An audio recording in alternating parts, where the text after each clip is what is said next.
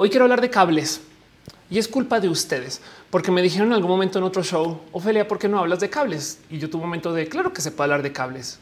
Y cuando estaba haciendo la escaleta, tuve un momento de claro que se puede hablar de cables. Pero es un tema difícil. Hagamos show, nerdiemos del tema de los cables y me gustaría preguntarles, ¿tienen algún cable favorito? Damos la intro.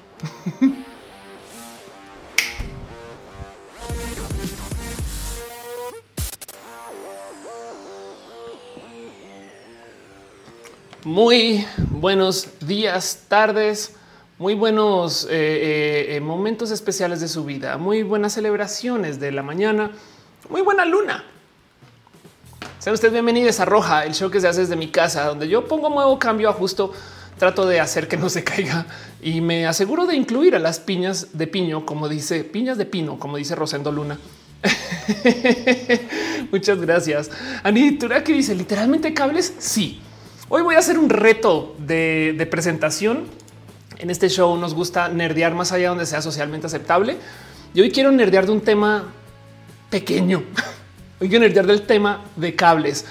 Entonces, quiero que sepan que antes de arrancar, me quiero dar dos o tres segundos nomás para agradecerles a las personas que apoyan este show y que ayudan a que exista. De hecho, este show toma tiempo. Hay gente que me dice, no, es que entra a tu stream y pensé que ibas a estar ahí dos segundos y es de no, güey, este show nos quedamos acá un rato, dos, tres horas, quizás cuatro y pasan muchas, muchas, muchas, muchas cosas. Entonces, eh, si ustedes consumen algo mientras ven roja, vayan por ese consumible, sea lo que sea. Yo no les voy a juzgar, ustedes no me van a juzgar a mí. Entonces vamos a acompañarnos con lo que sea que acompañamos nuestro lunes en la mañana. ¿Por qué se hace roja los lunes en la mañana? Pues porque arranca la semana, está la chingada, llegamos a casa, pensamos que el mundo es horrible y estoy acá para decirles sí es horrible, pero por lo menos nos acompañamos. Así que gracias por estar acá y sepan que muchas cosas van a pasar. Primero quiero saludar, sentarnos, hacernos a gusto, decirles a ustedes que gracias por estar acá. Uriel está acá, Adelia está acá, dice ya, ya regresé, aunque sigo trabajando. Eh, eh, Luis Castro Arte está acá. Eh, en fin, gracias a ustedes por pasar por acá. Sepan que este show tiene chat. Estamos en vivo en varias plataformas. Eso quiere decir que entonces vamos a tener eh, todo tipo que dije en la mañana. Eh, sí, vamos a decir en la mañana de ahora en adelante. Las mañanas, si se quiere identificar mañana, son mañana. Yo no sé qué, pero gracias. Entonces, el punto es que como estamos en vivo en varias plataformas, hay chats mezclados. Yo no siempre alcanzo a leer todo el chat, lo tengo aquí enfrente, pero es que miren, entre que yo pongo que cambio, que mueve más y, me da pena porque de verdad que sí les quiero un chingo y se los juro que les estoy leyendo, aunque la semana pasada mi señora madre me dice no me leíste. Yo ay perdón, te quiero, gracias por ir. Entonces quiero todos modos y claro que les estoy leyendo solamente que sepan que el chat es mezclado y por eso aquí sal, mira, aquí está Twitch, YouTube, aquí está Facebook, porque hay gente que me dice es que no veo los otros mensajes, pues porque están en todas las plataformas. YouTube.com diagonal of course, Facebook.com diagonal of course, Twitch.tv diagonal of course. Muchas gracias. dice Caro que por fin termine semestre y puede estar aquí. Muchas gracias. Delge dice tengo la sensación de que estás muy relajada o estás cansada. tengo el cansancio de Schrödinger, es lo que pasa. Eh, y entonces, miren, de nuevo, quiero que sepan que además este show tiene todo tipo de dinámicas. Primero que todo, si estamos a varias cámaras, espero que tú hoy no me vas a fallar cámara 2 o esta es mi nueva cámara 2 que me gusta porque miren, también muestra a Celina la vaquita. Quien nos va a acompañar y además nos hace este control de calidad para asegurarnos que sepamos que este show es un muy buen show. Es todo lo que les tengo que decir. Pero bueno, y entonces en eso también, como estamos acá, pues muchas cosas suceden. El chat es moderado. Entonces, de vez en cuando van a aparecer personas a decirles no, no escriban en mayúsculas. ¿Por qué? Porque las mayúsculas se vuelven muy tóxicas después de un poco de tiempo. Pero además es gente chida que hace esto. Además son moderadores voluntarios, voluntarios, gente chida que está aquí apoyando nomás para que esto no se, no se una. Muchas gracias de verdad. Un abrazo a Caro, Uva, Uriel, Fabián, Montse, Jessy Tutix, Hígado de Pato, a Denise, Aflicta y Anisa Gama Volantis que de paso entérense de todo lo que hacen. Es gente bien cool, cada con su proyecto. Y sepan que además hay un Discord que se organiza por parte de Team Moderación, donde pasa de todo, de todo. Y entonces por ahí verán el enlace pasar y en ese Discord pueden seguir el show después del show o, el roja después de roja. Saben cómo que puede pasar millones de cosas ahí, pero pues sepan que los after del show suceden allá. Yo cuando se acaba el show tengo que seguir editando y estas cosas. Entonces Eh, a veces me puedo asomar, otras veces no, pero bueno, sepan que ahí está. Asomo de cuentas anónimas. No, yo no dijo eso, pero el punto es que sepan que ahí está el Discord. Es un lugar muy bonito y muy especial. Y también, justo como estamos en varias plataformas, pues cada plataforma tiene su sistema, su esquema de dejar y entregar donativos y esos donativos que honestamente son los más bonitos abrazos financieros. Los agradezco desde el fondo de mi corazón. Nos eh, damos las gracias con piñas porque las piñas son bien cool. Por ejemplo, Alex Sánchez que se suscribe dice Paco de Miguel fue chistoso. Maestra Leti ya fue y no puede volver a ser chistoso. Sabes, Alex, que eso pasa a veces con un chingo de gente que se vuelve viral, que se vuelve viral por un tema y como que no entienden bien por qué se hicieron virales.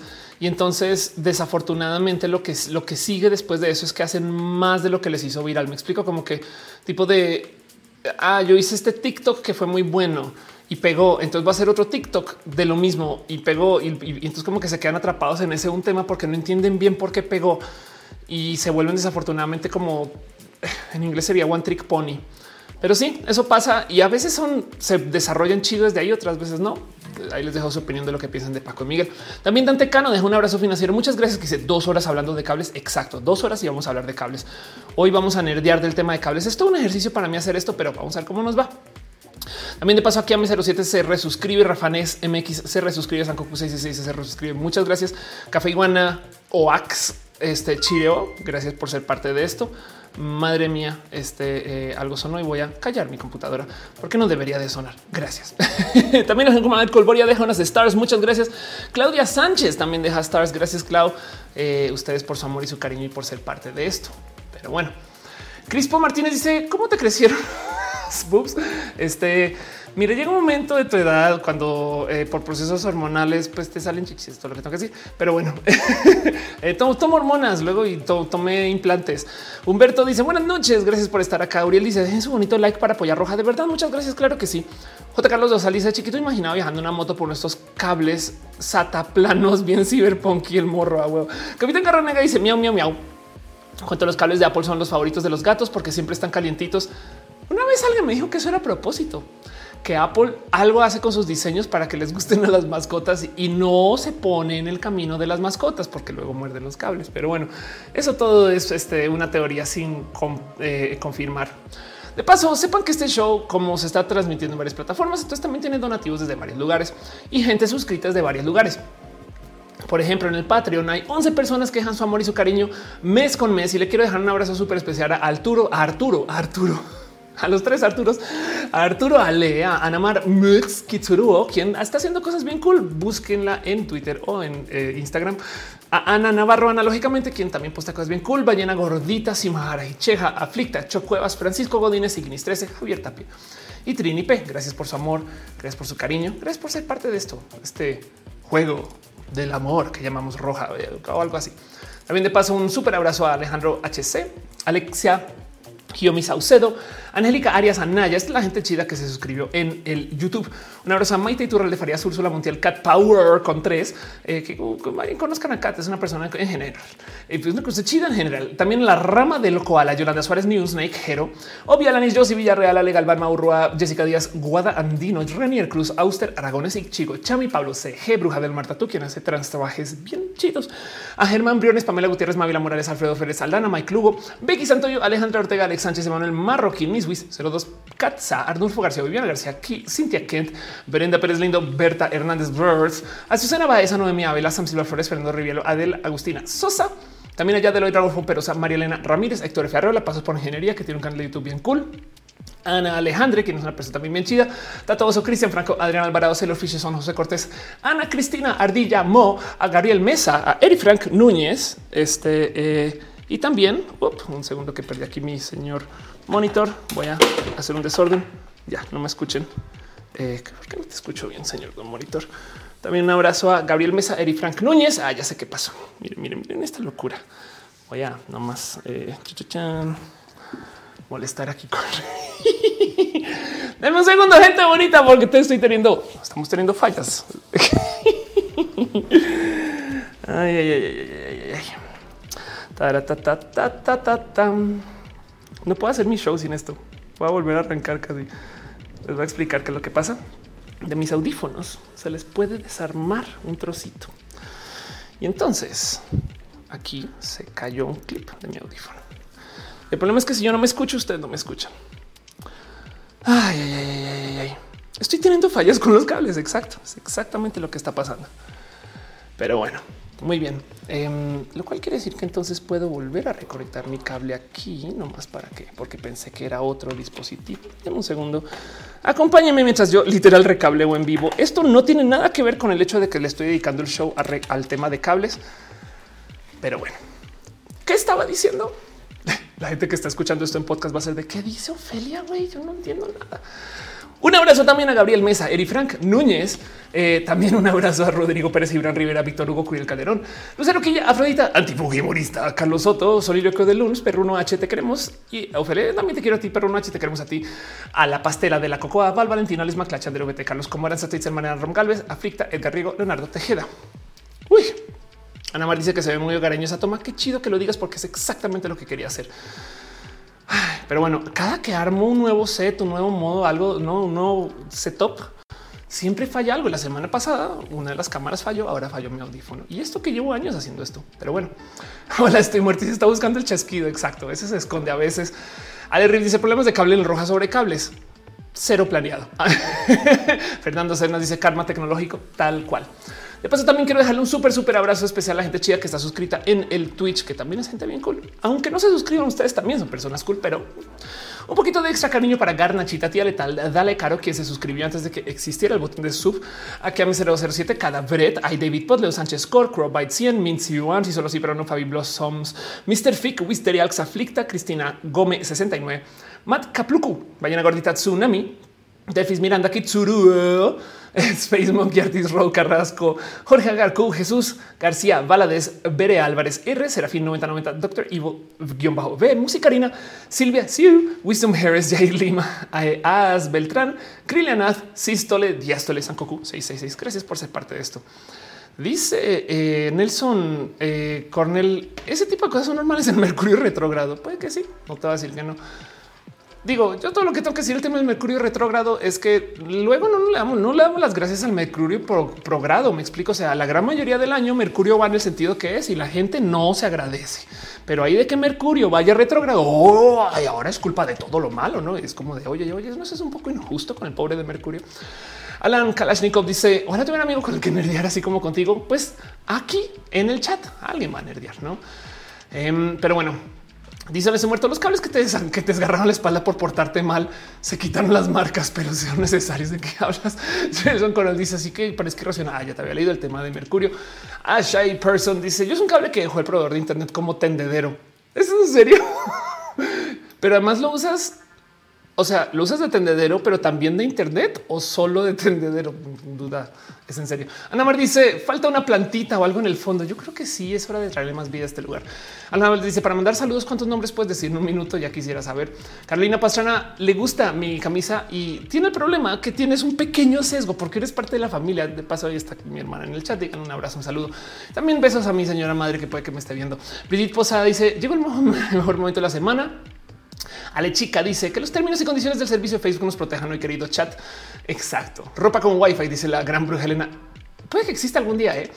Eh, Ale Rip dice, o oh, rapeando nombres, Belu Díaz dice, el único cable que me importa es el de mi vibrador. Antecano dice, algún cable para conectar el 3, el 5G de mi vacuna. El otro día ponía en Twitter que yo creo que desafortunadamente el problema de la gente antivacunas es que salió a decir que te daba 5G y yo así, si hubieran dicho que te da 5G y plan de datos, todo el mundo se va a vacunar, güey. Emanuel Ariza, Ariza dice el tema de los cables es largo y enredado. Exacto. Por menos hace la misma pregunta que yo. Vibrador con cable. Hey, hay vibradores que necesitan cables. Luis Castro eh, le gustó como me Muchas gracias. Eh, y García dice hola. Oh, gracias por pasar por acá.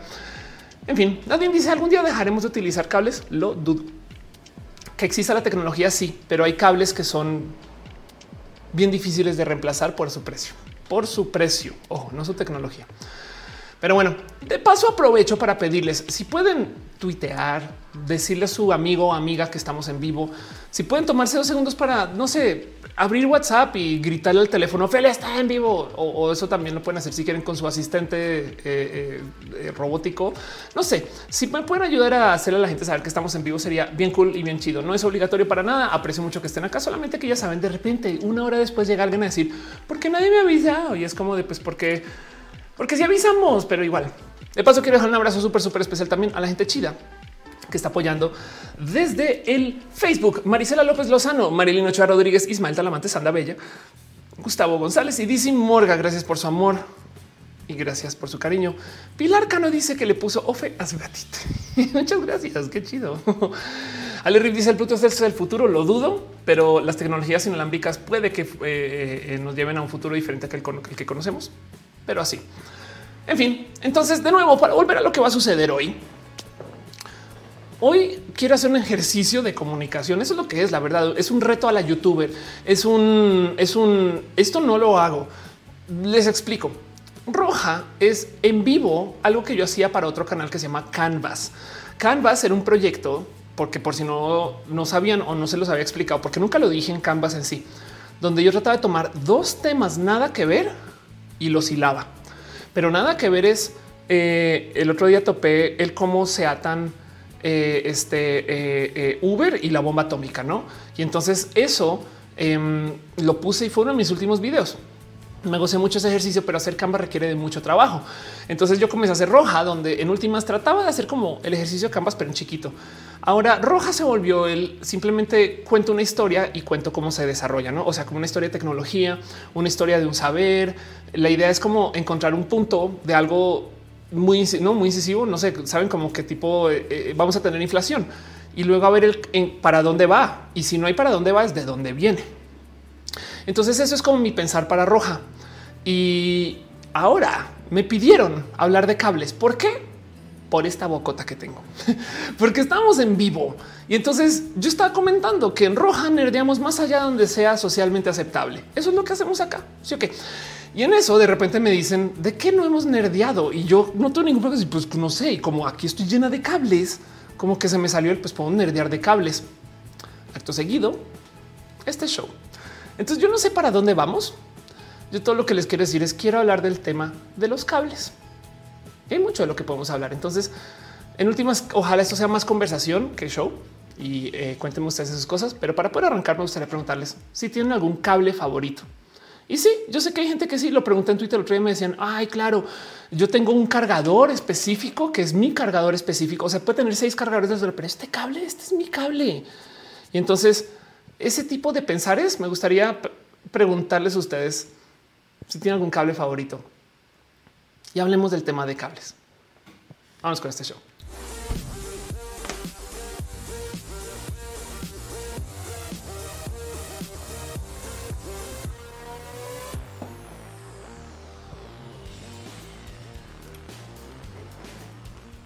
Si ustedes me siguen desde hace rato, puede que sepan, ya dejé de hacerlo, ¿eh? Pero que avisando acerca del hecho que viene roja, ah, ya vamos a arrancar roja, no sé qué, yo siempre decía, ya estoy cableando. ¿Por qué? Pues porque todo esto, o sea, esta compu, esta compu tiene todos sus puertos USB y los no USB consumidos y está casi. Entonces, eh, eh, entre todo esto más el audio y todas las cosas que están pasando, porque por ejemplo el audio, no sé si saben, viene un iPod chiquito. Entonces, entre esto y todo lo que sucede aquí, claro que cablear esto nomás es todo un tema. Y digo cablear porque esa cámara, por ejemplo, no es solo una cámara, está conectada a su cable de corriente, pero luego tiene un prompter y ese prompter saca un cable de video que también tiene su propia corriente, que también tiene su propia luz, porque esto es una ring light que ustedes pues, no, se los puedo mostrar. Em, y la cantidad de cables que hay alrededor mío de hecho, hasta me sorprende que no me haya eh, eh, metido ya en todo tipo de problemas por esto del manejo de energía. Lo que sí les puedo decir es que mi cuenta de energía no es barata en esta casa, pero sí es un hecho que acá yo me rodeo de cables como nunca.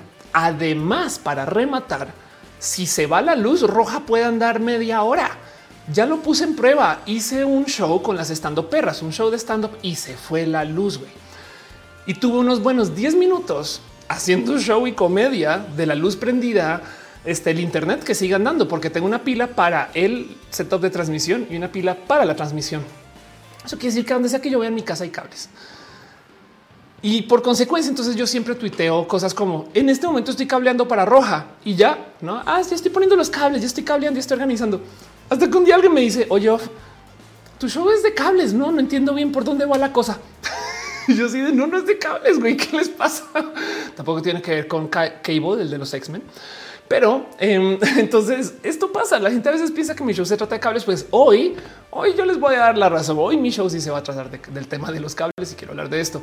Dice Oscar, tienes un super UPS de suerte. Más bien lo que tengo son varios chiquitos, pero sí son sumados, como que es que también los tengo bien balanceados, etc. Son buenos UPS. Brownie G dice los cables son nuestra pasión. Exacto. Fernando se dice el cable link para intercambiar Pokémon. Ya estamos hablando de cables. Qué chido. Alguien González dice no puedo creer que llegue a ver finalmente en el roja sobre cables. Andale, cables por doquier, cables por doquier. Para, para, para, para, para.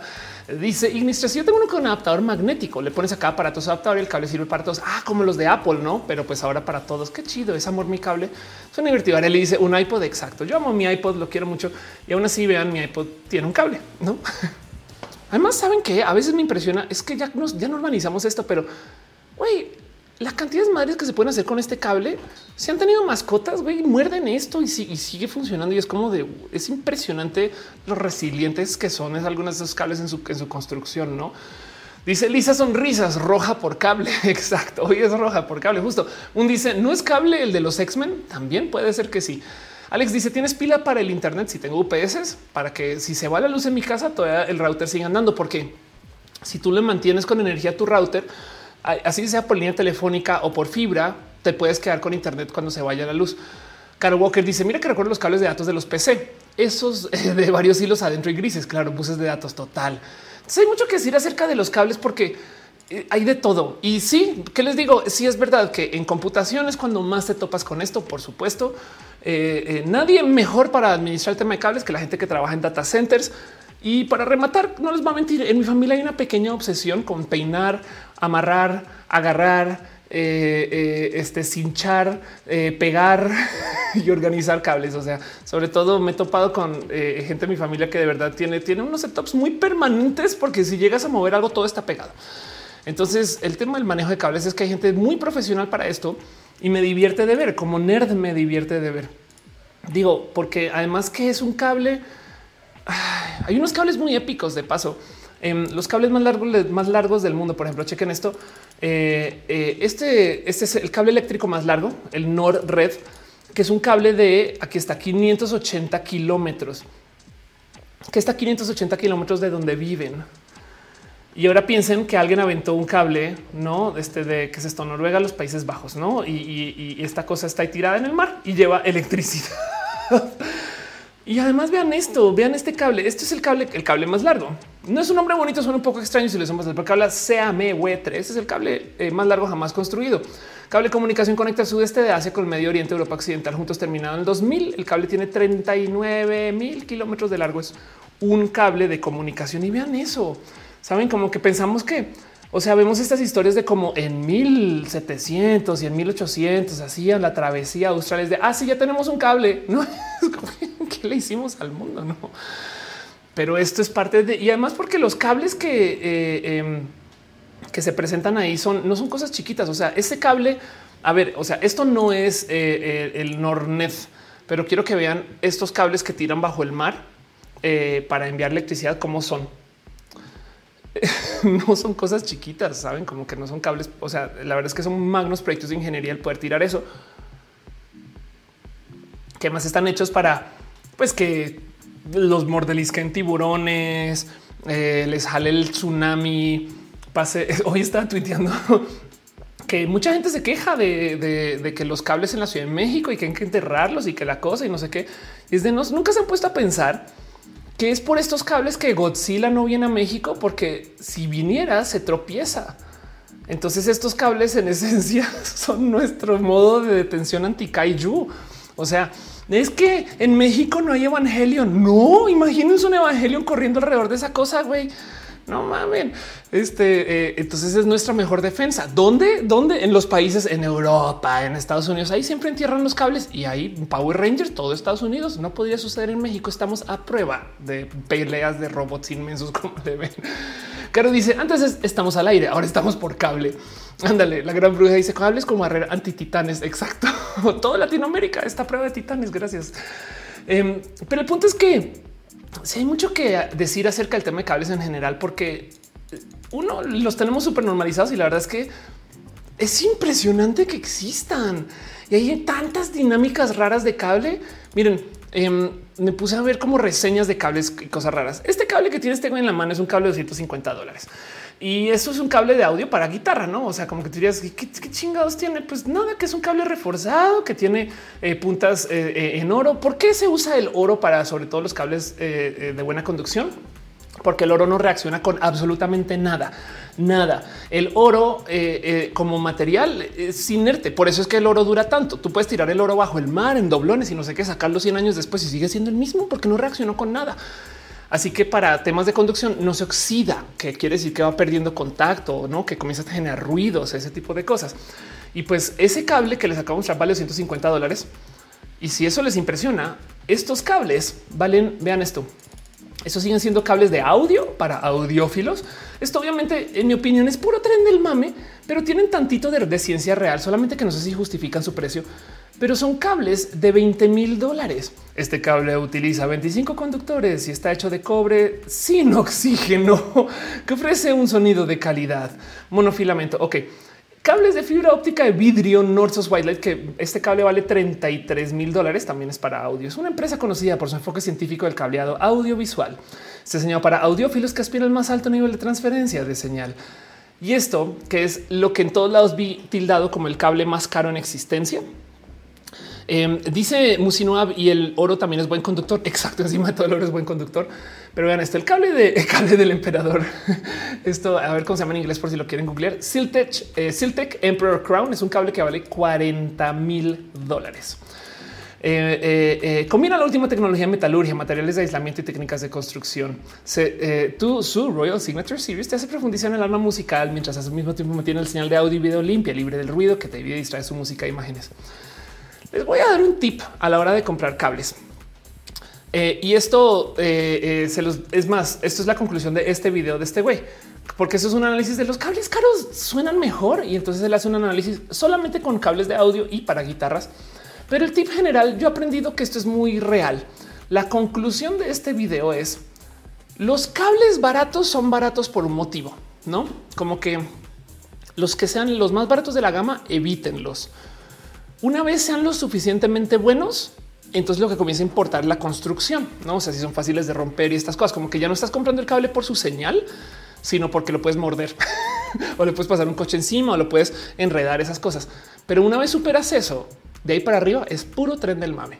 O sea, de ahí para arriba ya es como que te estoy cobrando más porque puedo, no? O sea, si tú estás construyendo una casa y tienes un chingo de dinero del arquitecto y no sé qué y lo estás vendiendo con un sound system la casa, pues claro que te va a cobrar 40 mil dólares por un cable. Em, pero no necesariamente son mejores cables, sino que hay que entender que los baratos descártenlos, pero de ahí para arriba se vuelve muy difícil saber la diferencia entre los extremadamente caros y los buenos. Pero bueno, la pregunta es qué es barato y qué es caro. Ahí les dejaré ustedes para que decían. Pero esto es parte del por qué me interesa, porque hay una cultura de cables inmensa, pero inmensísima. León Cruz dice, hablando de traumas de la infancia, será del cable con el que mi señora madre me educó. La gran bruja Elena dice, sé que estás mordiendo esos cables en tus pensamientos. Puede que sí. Eh, José Alejandro dice cuál ser el futuro del proyecto Starlink. Uf, competencias es lo que va a tener eh, espectacular Starlink de paso. Dice Luis Bravo, comencé con el tren del mame del audiófilo, aunque sea la pena si resulta ser un gusto carísimo, es un gusto caro, sobre todo porque hay un rubro que deforma el tema de, de la gente audiófila, es que hay gente con mucho dinero que infla los precios de cosas solamente porque puede. No, Bianca René dice: Yo sí te bendiga los cables que sobreviven las, a las mordidas, a las mordidas. Jorge Enrique Martínez dice: Habla de Apple Music, la necesidad de hacer DAC para escuchar high res lossless o simplemente escuchar lossless con audífonos de cable. Sí, Apple, ahorita hablo de Apple en general, pero sí, a Apple le encanta obligarnos a usar cables mucho más arriba de lo que normalmente se usa. Eso es verdad. Dice: Hola, estoy muerto, por eso los gatos los muerden. Cat Power dice: Mientras me gustan los cables planos pero a mi gato también y se los comió todos. Ahora ya los compro trenzados. chun chun gallegos dice hola, hola. Eh, a María López dice Apple ganó hace muchos años en el tema de cables. Sí, y no solo el tema de cables. Miren, siéntanse mal por cómo otras personas cuidan y se organizan con sus cables, porque me senté como a ver. Eh, de hecho, hay, donde lo ven. Hay un subreddit para todo. Em, este subreddit se llama nada más y nada menos que cable porn. y entonces eh, está aquí para eh, observar el arte de, todos los cableados ordenados. No, o sea, aquí está. Entonces es, es un subreddit se llama R Cable Porn y tiene cosas como esto, esto es una tele por atrás. Es una chiquita. Este, este, este, este es una, esto es una persona que organizó todos los cables atrás de su tele, pero pueden ver que esta tabla de madera claramente la hizo, la atornilló y vean cómo se ve eso. Y si un poquito de no, pues sí, sí, soy reverendo desmadre y me da pena mi vida. Pero por ejemplo, chequen esto. Si esto les interesa, este está más divertido. Em, esto es una persona y el cómo colgó sus consolas. Entonces podemos ver que acá tiene atrás de la tele esto, esto es viejito, se ve, pero es un Play 3. Ah, no me decía que un Play 4. Ven, acá está su Xbox, acá está, acá está su Switch. Eh, aquí está su kit de audio, TC y, da un poco de eh, sí me da un poco de pena por mi desorden de cables. Yo los tiro al piso y como salgan, no? Y sobre decir que hay gente que entonces ya se lleva esto un poquito más allá, donde sea socialmente aceptable, pero no vamos a juzgar a nadie por hacer cosas con sus cables. El punto es que em, este tipo de cosas existen y si esto existe quiere decir que hay gente que nerdea de esto. Me explico. Sí, pues vienes acá Cable Porn y hay lo que quieran en cosas de gente haciendo todo tipo de no eh, de, cómo organizan sus cables. Digo, vean esto, esto, esto parece un render, pero esto es alguien que se tomó el tiempo de, eh, oh, perdón, se tomó el tiempo de literal taladrar eh, un espacio para que los cables no estén planos, pero entren como a la pared. Dice un poco de pues esto está un poco chido. Dice Margarita dice súper buena organización. Oh. Eh, dice John Monrey de envidia, reconoce lo de mucha envidia, a toda la envidia del mundo. Sería bonito. Ahora, como mi casa es como medianamente móvil, entonces no siempre tengo los mismos cables a la vista. De hecho, les voy a decir algo que yo hago todos los viernes. Desarmo todo el set de roja, limpio y vuelvo a armar. Uno por ser persona limpia, pero dos, Em, porque em, al volver a armar todo roja, siento que entiendo más qué estoy haciendo con cada cosa. Es como este ejercicio de este, este ejercicio militar que desarman el rifle y lo vuelven a armar, saben? Em, como para entender un por qué conecté este cable acá, por qué jale este cable allá, por qué tengo esta cámara aquí, todas esas cosas. Y lo mismo me pasó a veces, aunque no lo hago todos los viernes, con el setup en OBS. O sea, yo tiro el OBS no la basura, sino que literal lo vuelvo a armar desde ceros, nomás para asegurarme que está armado con las cosas que yo quiero armar. Krinan dice la organización de los cables que están en los centros de datos es impresionante. Total, eso es verdad. Hechitivas dice soy arquitecto y sueño que los ingenieros eléctricos con los que trabajo hicieran algo así. Sí, a mí no hay cosa que me dé más triste que ver una tele colgada súper bien puesta. Eso es una tele ¿eh? súper bien puesta y el de repente un cable no todo salido y es de es que por dónde más vas a tirar el cable, porque cuando construyeron ese espacio y dijeron aquí puede ir la tele, no pusieron una canaletita por atrás, no hice un poco de alguien no habló con alguien para que se vea bonito.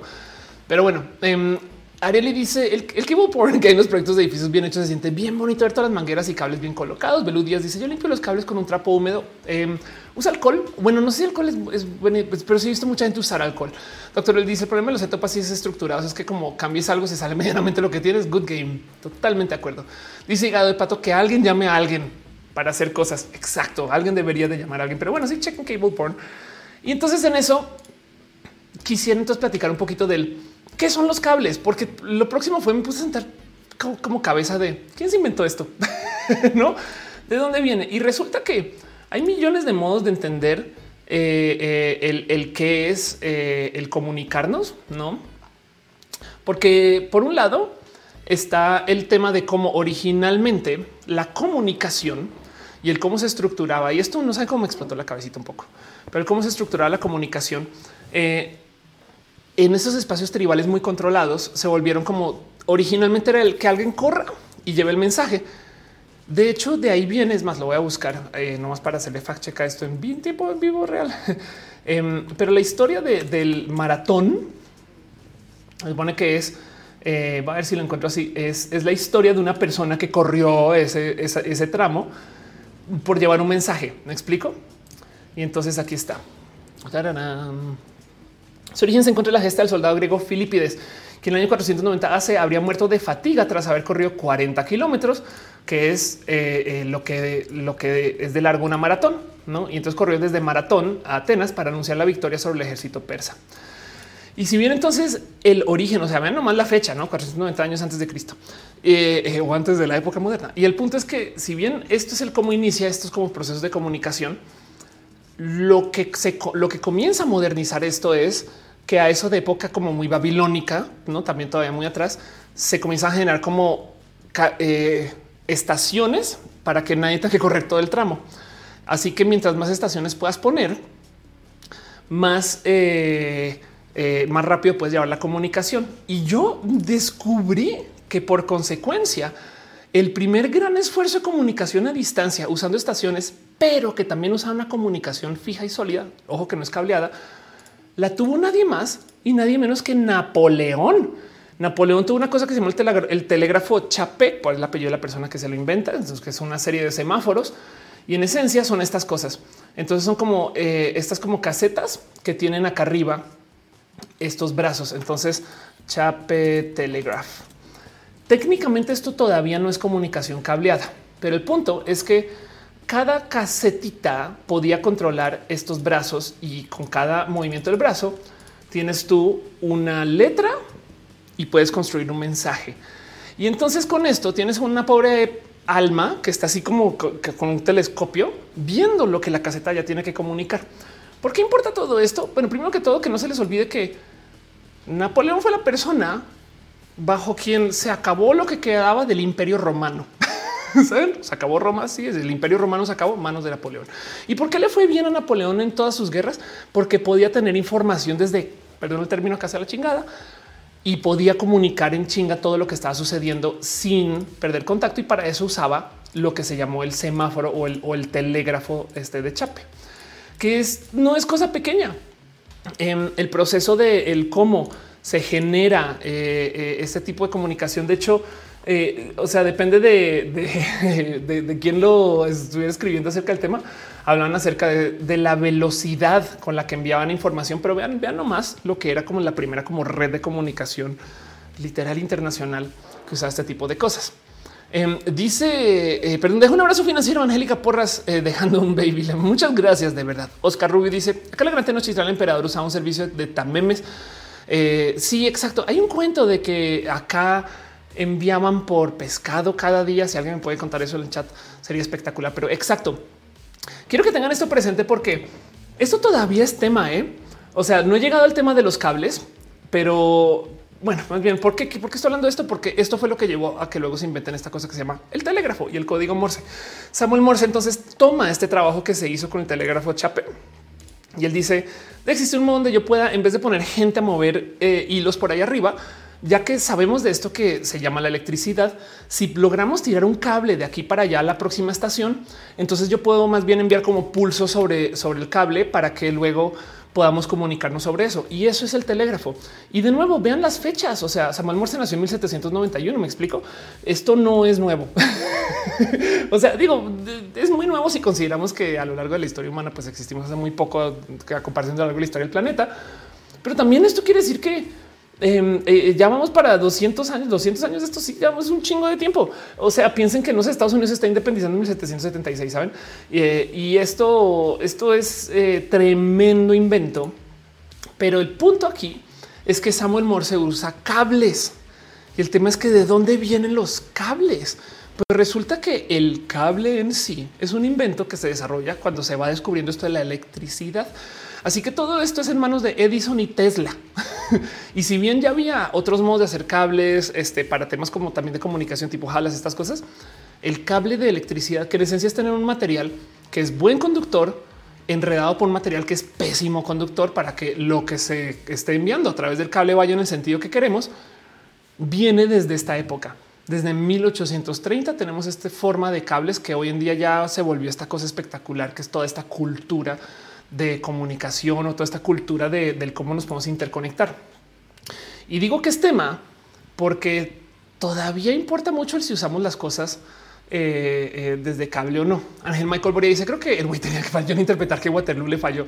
pues la verdad es que sí. Rebeca Jara dice: El señor de los anillos Gondor se comunicó con minas de Tiris para pedir ayuda y lo hicieron por wireless.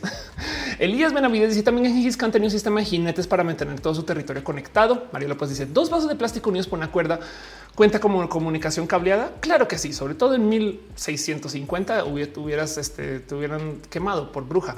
Angélica Porras dice: A mí siempre me ha intrigado confusión los cables. ¿Cómo es que unos cordones de metal son tan importantes en nuestra vida? Exacto. Y es que nomás el, el, ver qué quiere decir eh, el tema de, de los cables en general, pues a ver, primero que todo entendamos que eh, eh, es más, yo estaba en un video de esto hoy. Entendamos que el proceso del cómo se forman los cables, primero que todo, pues sí, viene del entender que cada cable es una pieza que es aquí está, una pieza que tiene cierto tipo de metal adentro y listo. Entonces, eh, para que entiendan, básicamente el material que conduce lo que tiene es que tiene, se llaman electrones valentes sueltos, pero aquí está, aquí lo, aquí lo. Entonces, así estos son, por así decir, modos ultra exagerados, los átomos de lo que sería eh, eh, el material en general, que es un metal, y tiene estos electrones en verde que están sueltos, sueltos, o sea, pueden saltar de uno a otro y ya y se van, ah, está en la loca y demás. Pero como están rodeados de un material que no conduce, entonces solamente pueden saltar en un sentido. Si tú a esto le eh, añades algún dispositivo que esté generando una suerte, por así decir, empuje, en este caso sería una pila, que la pila tiene un literal desbalance que hace que eh, eh, ese, que, o sea, que empuja los electrones en un sentido y que llegue al otro. Entonces, obligatoriamente haces que fluyan en un camino. Y es lo que pasa con los cables. O sea, los electrones están literal pasando por un otro.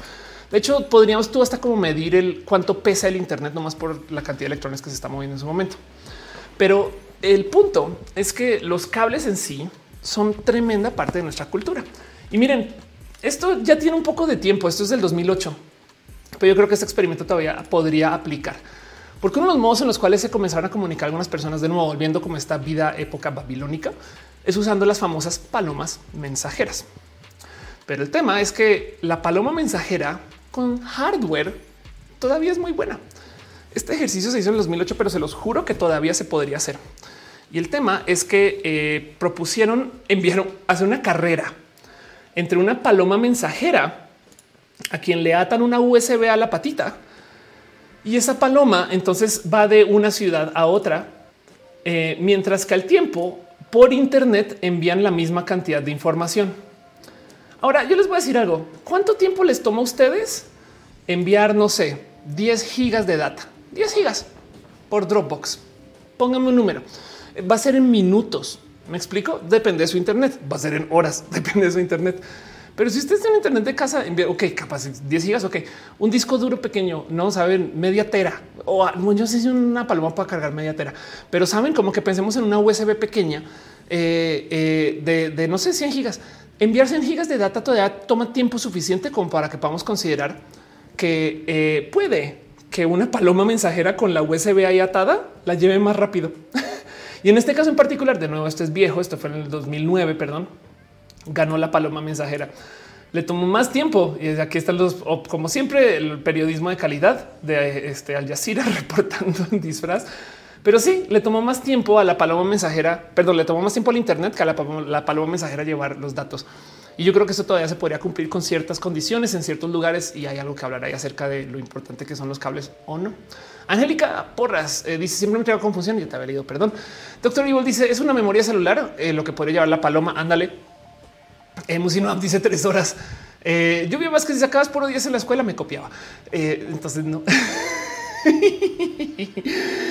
dice Oscar que curiosamente el negativo es el que suelta electrones y se le dice así porque pierde electrones. Qué chido. Eh, dice Elías Benavides. Tengo la impresión que Elon Musk un servicio de entregas por paloma. Patricia Muñoz dice buena noche. Qué padre miniatura. Muchas gracias. Skalka dice una paloma mensajera, mensajera data este W Puede decir sí. Es Manuel García dice Amazon manda camiones llenos de discos duros cuando se necesita subir a la nube muchos datos. Y yo me acuerdo, yo no sé si esto todavía es real en los eh, data centers de hoy, pero en una época trabajé en, un, bueno, con un data center muy de cerca y tenían los servidores tenían racks de discos duros que tenían manijas para que los pudiera sacar en caliente. O sea, estaban andando y es de no mames, güey, se está toca ir a prender otro computador, no sé qué. Tú puedes sacar los discos duros así sin apagar. Y la idea era que podías como tipo correr a otros y pácale, los pones allá como muy tipo, saben, Star Wars. este arranca el disco duro así sin pedos para justo eso. Así que sí, capaz si el cable no es necesariamente la mejor opción aún hoy. Pero el punto es que eh, eh, sí es un hecho que tenemos una relación con los cables. Fabián Ramos dice palomas con micro SD mejores que mega. Ándale, que el mega de actual. Sí, claro que sí. Omar Neri dice hola. Hermano 87 dice ese principio parecido a la data que envían los telescopios a otros lugares. No mandan discos duros por DHL. Exacto. Dice Emanuel Ariza, lo que hizo las palomas realmente pasó o me ensajeras. Eh, no te estoy exagerando. Jana Dow dice que le gusta estar acá. Muchas gracias. Rebeca Jara eh, dice cierto. Cuando se tomó la foto de la mujer negra, la información se mandó discos duros por avión porque era demasiado lento enviarlo por Internet. Ándale.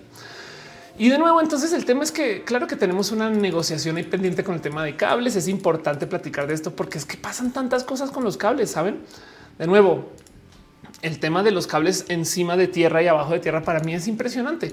Y es que, pues sí, sí, sí es un hecho que, eh, por ejemplo, en las ciudades latinoamericanas tenemos que lidiar con esto, em, porque pues así se hizo el mundo, ¿no? Como que estamos cableados para esto. Pero también tiene que ver, por ejemplo, en México en particular, una podría mero decir es que estamos en zona sísmica. De hecho, Japón, conté que yo lo dije en mi tweet, pero como era broma, entonces me valió gorro, pero conté que Japón eh, eh, también está en zona sísmica, no cablea bajo tierra. ¿Cómo se ve bajo tierra? No crean que está más organizado. Es exactamente igual. Es la misma pinche locura. Saben como que vas y miras cómo funciona esto y si es de no, pues sí, sí están de la chinga. Saben solamente que lo tiran por ahí en túnel bajo tierra y listo, se acabó. Que a veces me sorprende el hecho que le puedan dar mantenimiento a estas cosas. Saben como que un poco de eh, si se corta un cable, si se troza, no, si pasan las tortugas ninja y comen pizza por ahí encima, ¿qué, haces? No, cómo sabes cuál es el cable que lleva a dónde? Pues sí, están codificados por color, pero bueno, eh, es todo un tema y, pues en esencia literal tienes lo mismo, solamente que no lo ves. ¿Por qué tenemos tantos cables? Porque, porque estamos haciendo un telar con toda la comunidad. Pues porque una casa nueva y entonces a veces prefieren simplemente tirar un cable nuevo y dejan el viejo ahí. Eh, o, simplemente es un, pues ya yo no sé cuál es el cable, entonces sabes que tira uno nuevo y listo. Y ahí que a veces pides permisos y todavía le cabe listo. Y si no, pues no, y, y no vale mucho, entonces le siguen dando, no básicamente. Además, no hay estándares para rematar. Dice Alex Ortiz, no hay ningún efecto negativo de tantos cables eléctricos juntos bajo tierra, magnetismo, algo así. Pues la verdad es que como están insulados, tú creerías que no debería haber problema.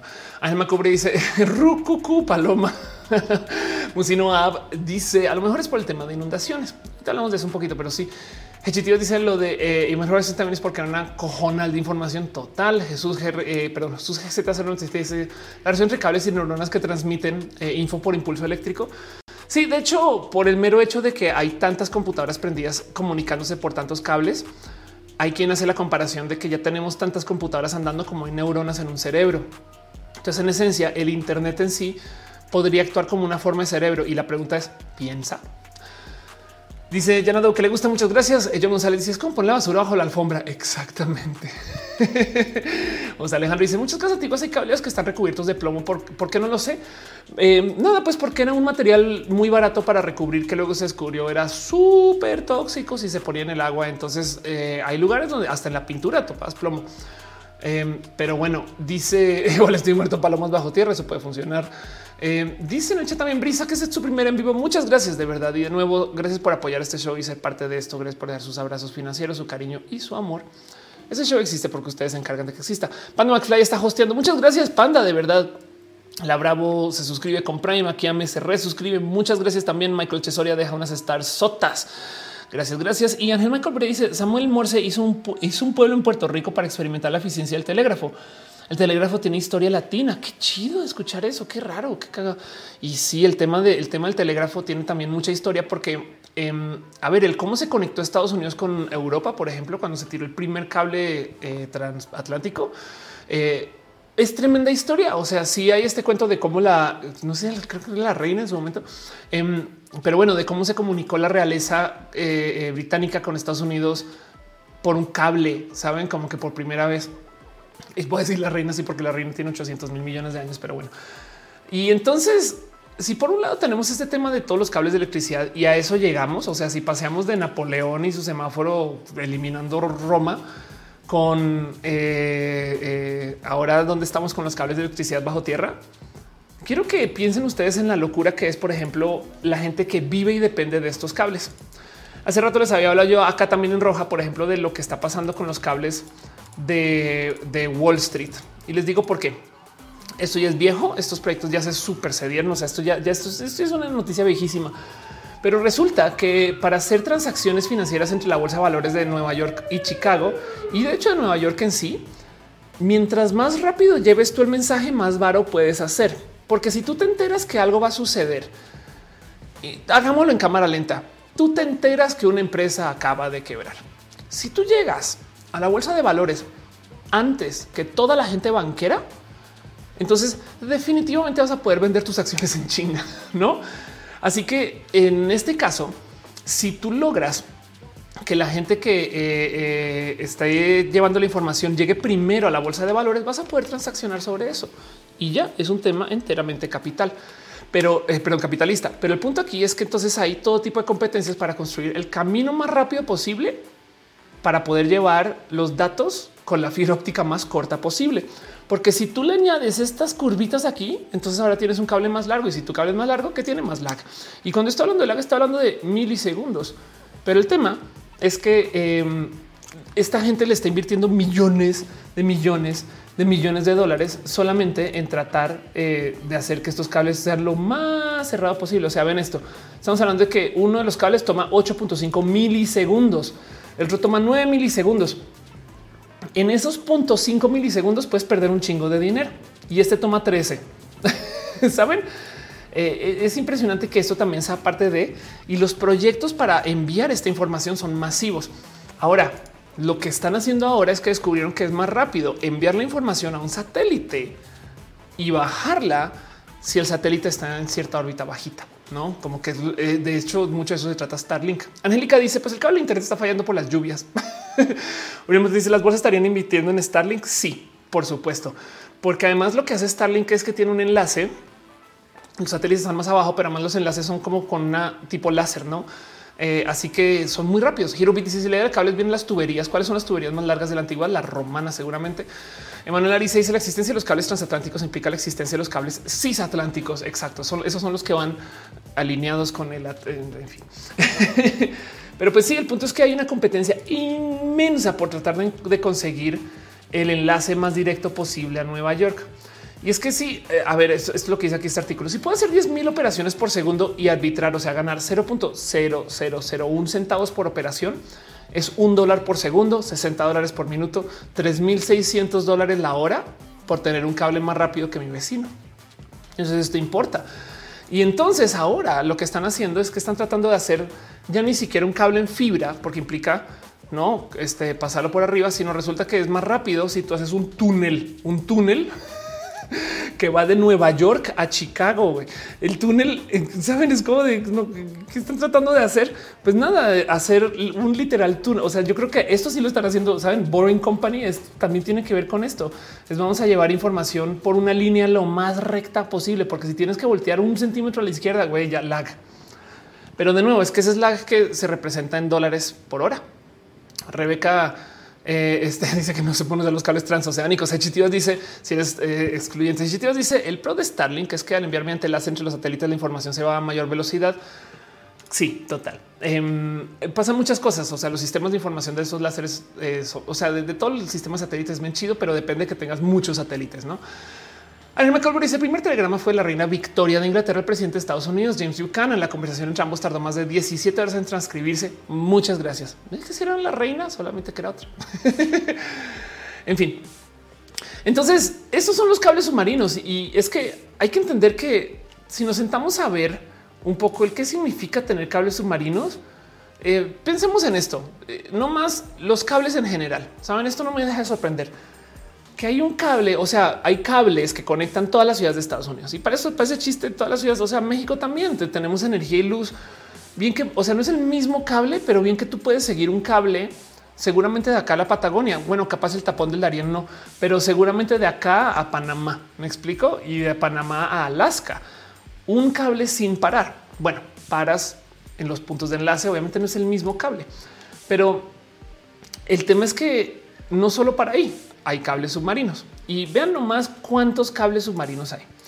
Ok, esto, esto pasa en tiempo real. De hecho, yo no sabía, para el 2018 es cuando más se invirtió en crecer estos cables. ¿Quién? Google, Apple, todas las empresas de, tecnología que conocemos, Microsoft, etc. O sea, vamos nomás los cables este, eh, que topan, cruzan, pasan por México, porque por ejemplo, este, este intercambio es súper importante. Eh, eh, vean nomás la cantidad de cosas que suceden acá en esta zona, como para que no sé, para que no sean zonas que tengan más acceso al Internet, tristemente. Em, pero México también, porque México además tiene tan pocos puntos en general. México tiene un enlace por tierra muy bueno. Em, y pues bueno, evidentemente pensemos que hay cables que van de Estados Unidos a Asia, no? O sea, que tiraron ahí sobre el mar y, y que está todo cableado así. ¿Cuántos cables puedes tirar, güey? O sea, esto que vimos de los, los cables sobre tierra, no más no sé qué, pues vean esto, esto, habla mucho también acerca de la humanidad en general, ¿no? Como que es impresionante cómo estamos así de interconectados. Y dice algunos tiburones muerden esos cables, eso es verdad. Em, de hecho, eh, por acá tengo, tengo eh, un par de videos, a ver si encuentro uno. Y miren, así es como funciona Starlink de paso. Entonces la idea es que todos los satélites se conecten entre sí entre una red y encuentran el camino más rápido para armar un enlace de punto A a punto B a medida que los satélites se conectan. Aquí ya no hay cables, pero fíjense como a veces de este satélite, este satélite toma más tiempo que de acá a tierra y volver al satélite. Entonces esto también está sucediendo. Dice Paul Moreno, Starlink a quién le pide permiso para transmitir a su país? A Godzilla, güey. Eh, seguramente haber un tema de licencias. Brisa Margarita dice: Imagínate por la carretera, mirar los cables de los postes y seguirlos con la vista durante mucho, mucho tiempo. Exacto. Y entender hasta dónde van, porque no van a acabar. No van a acabar. El tema del cableado del océano es impresionante porque además tiene una ciencia espectacular. O sea, justo están preguntando cómo son. Vean esto. Esto es lo más impresionante del tema de los cables interoceánicos. Estos son dentro de todo ese armazón de cable que ya les muestro cómo es. Esto es todo lo que se está enviando. O sea, cuando yo les muestro esto, cada uno de esos es esto. Por porque la fibra óptica es magia negra. Y entonces estos son cables ópticos justo. Así se ven cuando están recubiertos. Y parte de esto es no más de plano, eh, eh, alguna forma como de cobertura justo por animales, transporte, daño, etc. Y sí, acá tenemos, vean exactamente cuántas, o sea, no necesariamente es que están enviando dos fibras, o sea, tienen, tiran varios hilitos, pero aún así es una cosa pequeña, pues no. O sea, eh, el, tema es que cuando tienes uno de estos cables dentro de todo el cable, esto es, ¿no? Y es la fibra óptica y todo eso se tira bajo el mar en millones de técnicas y métodos y demás, pero pues literal en esencia lo único que van haciendo es que lo van soltando, no? O sea, como que tienen esto, llaman una drag queen, perdón, una draga eh, eh, y las, las van tirando por ahí para que las van moviendo, pero tiran, tiran estos cables así como que sueltos y, en esencia los dejan ahí. Eh, casi casi que animales pueden pasar por encima, como no son cables eléctricos en algunos casos, entonces ni al o sea, están pasando luz, pues no.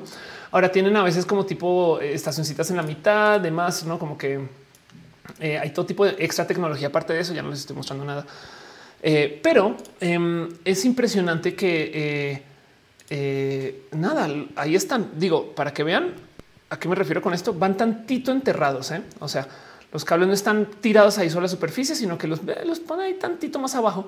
Pero pues en esencia luego, pues nada, los animales pasan por encima y listos, se acabó, excepto donde ya no se pueda. Dice en el chat, eh, hay problemas con Stalin porque el satelital le va del ascensor de los gobiernos. Sí, pero yo no sé por qué lo dices como si fuera problemas. pero sí. Moon dice se parece a la estructura del músculo. Ándale. Brisa Margarita, ¿cuál es el impacto de los cables submarinos en los ecosistemas marinos? Yo creo que debe haber un impacto sobre el tirarlos y levantar un poco de tramo, pero en última se supone que todo eso se tapa. Ahora, ¿quién va a ser responsable por eso? Es una pregunta compleja. Este Jero dice que vamos todos con nuestros 6 megas en Latinoamérica. Un poco. Rebeca Jara dice eh, una persona con una tijera es más peligroso que alguien con mentos en la fábrica Coca-Cola. Ana dice yo sí he hecho eso los cables en la carretera. Sí, claro, yo también me lo gozo mucho. José eh, Alejandro dice comunicación sin cables. Tenemos a los tambores, tenemos las señales de humo, bueno, hasta los silbidos. Eso es verdad.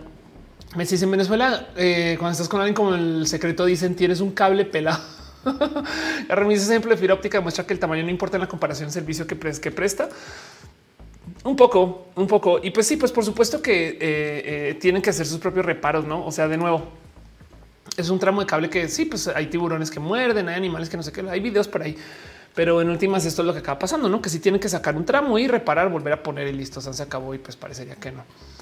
Eh, dice Sandra que me pueden explicar por qué los pájaros no se electrocutan, porque no están tocando el metal. O sea, de nuevo, porque viste lo poquito que es metal y lo mucho que es plástico o algún material que no conduce. Eso es a veces, ¿por qué vemos que, por ejemplo, eh, en, los postes y demás, sí saltan chispas? Porque justo lo que está lo que está haciendo contacto ahí no es el cable, sino una parte pelada del cable, ese tipo de cosas. Pero bueno, de hecho, como el metal se mueve con la temperatura, por eso es que los cables cuelgan, no así como, como las líneas de transmisión, porque a veces con el mero calor se vuelven más largos o más cortos y hay que tomar contabilidad por eso. De hecho, si se fijan bien, al final del cable se enrollan un poquito para que tengan tantito juego, para que cuando se alargue según temperatura o, se enfríe, entonces el cable pueda literal estirarse o no, sin que se rompa pues o se desconecte. Dice Ana Yori, debe haber interferencia con los peces seres vivos que responden a impulsos eléctricos. Exacto. Aunque en este caso estamos viendo cables de fibra óptica. Javier Palacios deja un abrazo financiero. Muchas gracias. De verdad, muchas gracias. Javier Santoyo dice los cables ópticos subterráneos no tienen alimentación eléctrica, que, que cada cierto número de kilómetros requieren amplificadores de señal. Ándale, no sabía. Gracias por decirlo. Y seguramente entonces por eso el cable es fibra con este metal alrededor. Fabián Valdelamar dice las cubiertas de cable podrían contaminar el mar. Podrían. Eh, Mr. Romero dice dilatación. Sí. Ahora podrían en que luego ya igual tiramos al mar tanto plástico que no tiene que ver con cables, pero sí podría este es que cable que se puede soltar. Ese, ¿no? En fin, entonces eh, pasa de todo con el tema de cables em, este, de datos. Y, es que hay que entender que los cables son mucho más simples de lo que pensamos. Miren, ese es un ejercicio muy divertido. Si algún día lo quieren hacer, DIY, si se quieren divertir, les invito. Esto es una diversión muy nerdy.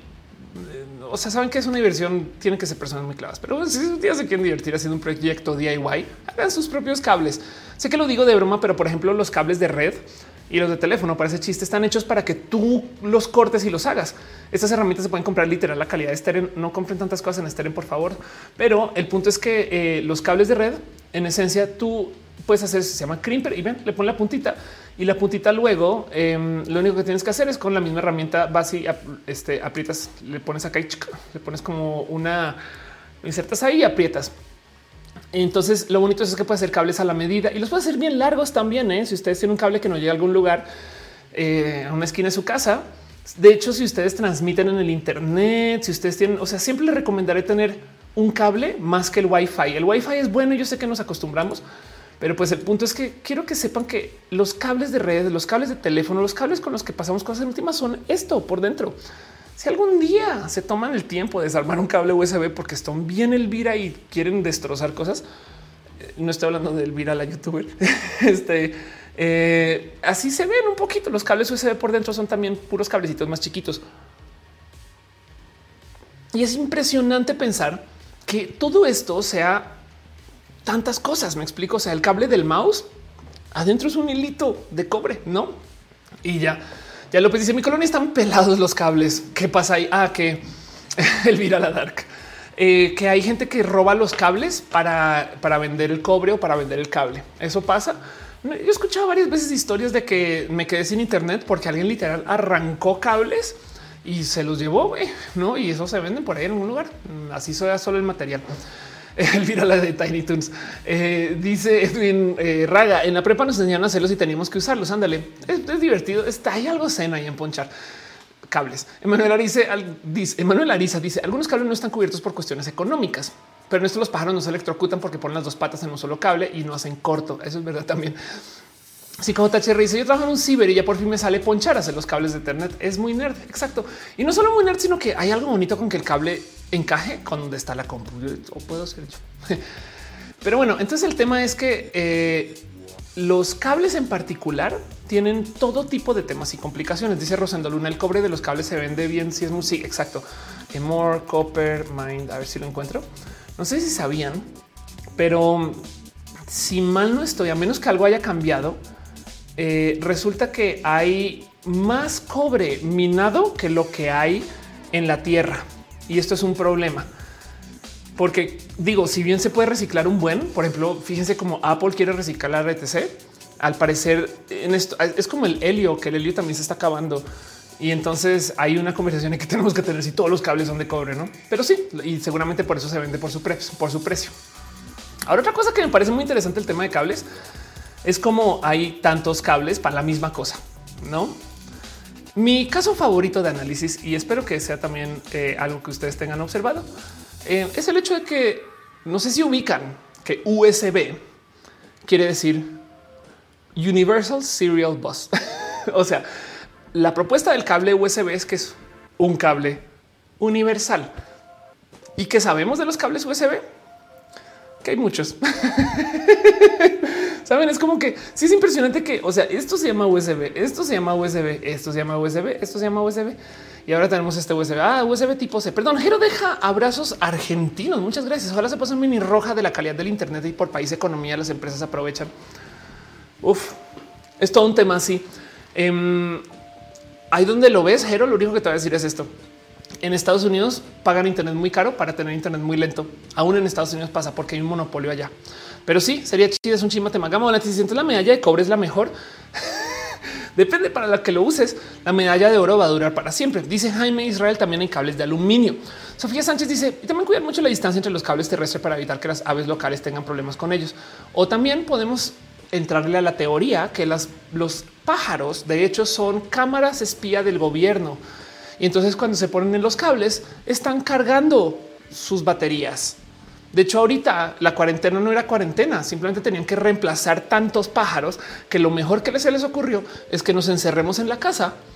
Y entonces ahora tenían chance de salir, cambiarlos en chinga. No nos dimos cuenta. Se dieron cuenta ustedes. Yo no me di cuenta. Y ahora tenemos pájaros nuevos. Pero bueno, es una teoría. Yo no sé nada. Yo solo soy youtuber. Pero bueno, dice eh, hola, estimado eh, cable multiversal. Oscar que dice es que lo ideal es que con un solo cable se pueda conectar lo que sea. Exacto. Esa es la idea. Piñas, exacto. 5J Es cierto que el chisme que los cables no son de oro ni plata porque se lo robarían más. No solo eso, sino que no necesitan serlo. El oro es tan caro, tan caro que si tú hicieras un cable de, o sea, no hay oro suficiente para cablear todo lo que hay que hacer. O sea, entonces los cables serían caros para hacer algo que con cobre puedes hacer de todos modos. Luis Castro dice por el tema de los cables por la universalidad se la pasa por el arco del triunfo. Exacto. Este eh, está saludando mucho en el chat. Muchas gracias. Em, dice Chris este, que se pone su sombrero conspiranoico. Oscar que es que que un solo cable puede hacer todo total. Em, pero bueno, entonces el tema es que eh, en general así es como va con los cables. Hay muchos cables para hacer la misma cosa. Y entonces hay algo aquí que tenemos que observar, porque eh, yo creo que no más de ver esta lista si queda un poco de oigan, qué onda. Perdón, soy una gafapasta. Reidió. Muchas gracias. entiendo que, todo lo que está pasando hay mucho amor y mucho cariño en ese chat. De repente eh, se fue. Este mucha gente está platicando. Gracias, Javier Palacios, por tu abrazo financiero. Gracias, Cristian Rodríguez Muri, que dice te regalo una piñita. Muchas gracias. De verdad. Renier Cruz dice que le gusta mi look tipo 1920. Exacto. Y estoy en eh, eh, cosplay de Wanda, quizás Cosmovisión. Em, Ángel Michael Boria dice el primer telegrama fue la reina Victoria. Ya te había leído, pero gracias Ángel Michael por tu abrazo y tu cariño y tu amor. Pero bueno, volviendo al punto, eh, este es el problema con los cables, que eh, hay de todo y todo esto se llama USB. Y entonces aquí me salta un poco, aquí tenemos una historia que contar, porque primero que todo, pues hay unos que conocemos muy bien, hay otros que la gente no identifica como USB, no como por ejemplo, vean la diferencia entre el, el micro A y el micro B. Estos son como tipo cargadores de celular. Estos eh, no necesariamente se usan como cargadores de celular, pero estos también los hemos visto. Estos son los que vienen como con discos duros y ahora todo es tipo C. El tipo C aprende de todo lo que se supone que era el tipo A. Y les voy a decir algo. Yo sé, yo he sido esa persona, ustedes también han sido esa persona que han tratado de ingresar este cable y lo ingresan del lado que no es. Les voy a dar un tip por si todavía sufren con eso. Si se dan cuenta, el logo de USB está solo en uno de los lados. Y entonces el tema es que la clavija siempre empata con para dónde están mirando los dientes o para dónde están mirando los contactos. Y si todavía tienen duda, porque a veces es vertical, a veces horizontal, a veces es plano, es no sé qué. La idea es que tú siempre puedas ver el logo del USB. O sea, si su computadora es una laptop, los cables están hechos para que el logo de USB te mire a ti. si su computadora lo tiene vertical, entonces está hecho de tal modo para que de donde se supone que tienes que ingresar el cable, el logo te quede mirando a ti. Evidentemente, todo esto se va a la chingada porque el USB funciona con un sistema transdimensional que requiere que tú lo ingreses y luego lo gires y al hacer el acto de girar, entonces estás entrando en un sistema de nueve dimensiones donde cuando lo vuelves a girar por tercera vez no estás otra vez ingresándoles de la posición original, sino estás entrando en un campo multidimensional que tiene medidas diferentes y ahí se encaja. Eso, eso se sabe y así funciona. Pero si no, la duda se soluciona con poner el logo hacia, hacia arriba o el logo mirándoles a ustedes. Dice eh, psicoterretipo ves de las impresoras, se nota leguas, exacto. O discos duros, también yo tengo discos duros así, doctor dice, pero no lo pongo bien, no entra, lo pongo mal, no entra, lo pongo poner bien y entra, exacto. La OM dice, ni hablar de las clavijas eléctricas, pero que el USB. Eh, Italobo dice, mis cables USB ni siquiera tienen logo. ¿Será que son muy genéricos? Son muy genéricos. Y de paso, recomiendo cambiarlos si son demasiado genéricos porque sí impacta por ejemplo, los cables HDMI, piensen en lo mismo que les dije los cables de audio. Los más baratos, evítenlos. De cierto precio para arriba, chido. Y ya de, cierto precio para arriba ya no importa la calidad de la señal, sino lo que importa es la calidad del cable, no la calidad física. Se va a romper, se va a trozar, se va, lo van a morder los animales y van a aguantar eso, no? Y después de ahí para arriba ya es puro tren del mame. No piensen en eso en general. Les le gustan mis sueños. Muchas gracias. Eh, Oscar que dice eh, dibujan un punto de color que sobresalga a una de las caras y así ya saben cuál es la correcta. Exacto. Doctor, él dice yo no uso HDMI full display port. Sí, eso también pasa. Em, pero pues sí, entonces el tema es que eh, hay de todo con los cables USB y, y me da toda esta historia es bien. o sea, hay lecciones que aprender de acá porque hay muchos tipos de USB.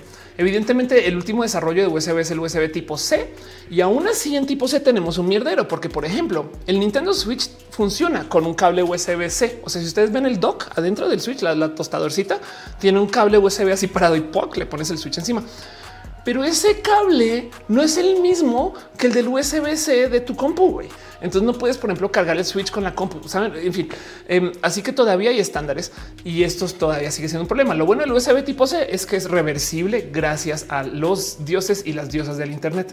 Pero sí, el tema es que USB tipo A se volvió el cable más común y esto técnicamente incluye su conexión del otro lado tipo B, que son los cuadraditos. Me explico, es como que eh, eh, tipo A para dispositivos y tipo B para periféricos, ese tipo de cosas. Y como sea, eh, funcionan súper, súper, súper bien y es el por qué se vuelven el estándar. También se impulsa que sea el estándar para que la gente no se clave mucho con esto. Pero entonces el problema con estos cables se puede resumir mejor aquí en el en un XKCD bien viejito que puede que conozcan, que básicamente lo que dice es la verdad. Nos explica que, pues sí, tenemos un problema. Hay 14 estándares compitiendo y la gente dice Qué ridículo. Debemos ser un estándar universal que resuelva todos los casos. Sí, ahora tenemos 15 estándares compitiendo. y esto aplica para absolutamente todo. Luisa Mont dice antes de los cables que había, pues no había conducción de electricidad. Sabes como que los cables en esencia vienen acá para enseñarnos un paradigma de cómo comunicarnos casi. Ahora, eh, eh, existían esos de la comunicación por señas de humo, luces, no eh, el telégrafo de semáforos, estas cosas. Calla Ramírez dice es increíble, es un espacio de cables y me siento absolutamente cómoda. Qué chido.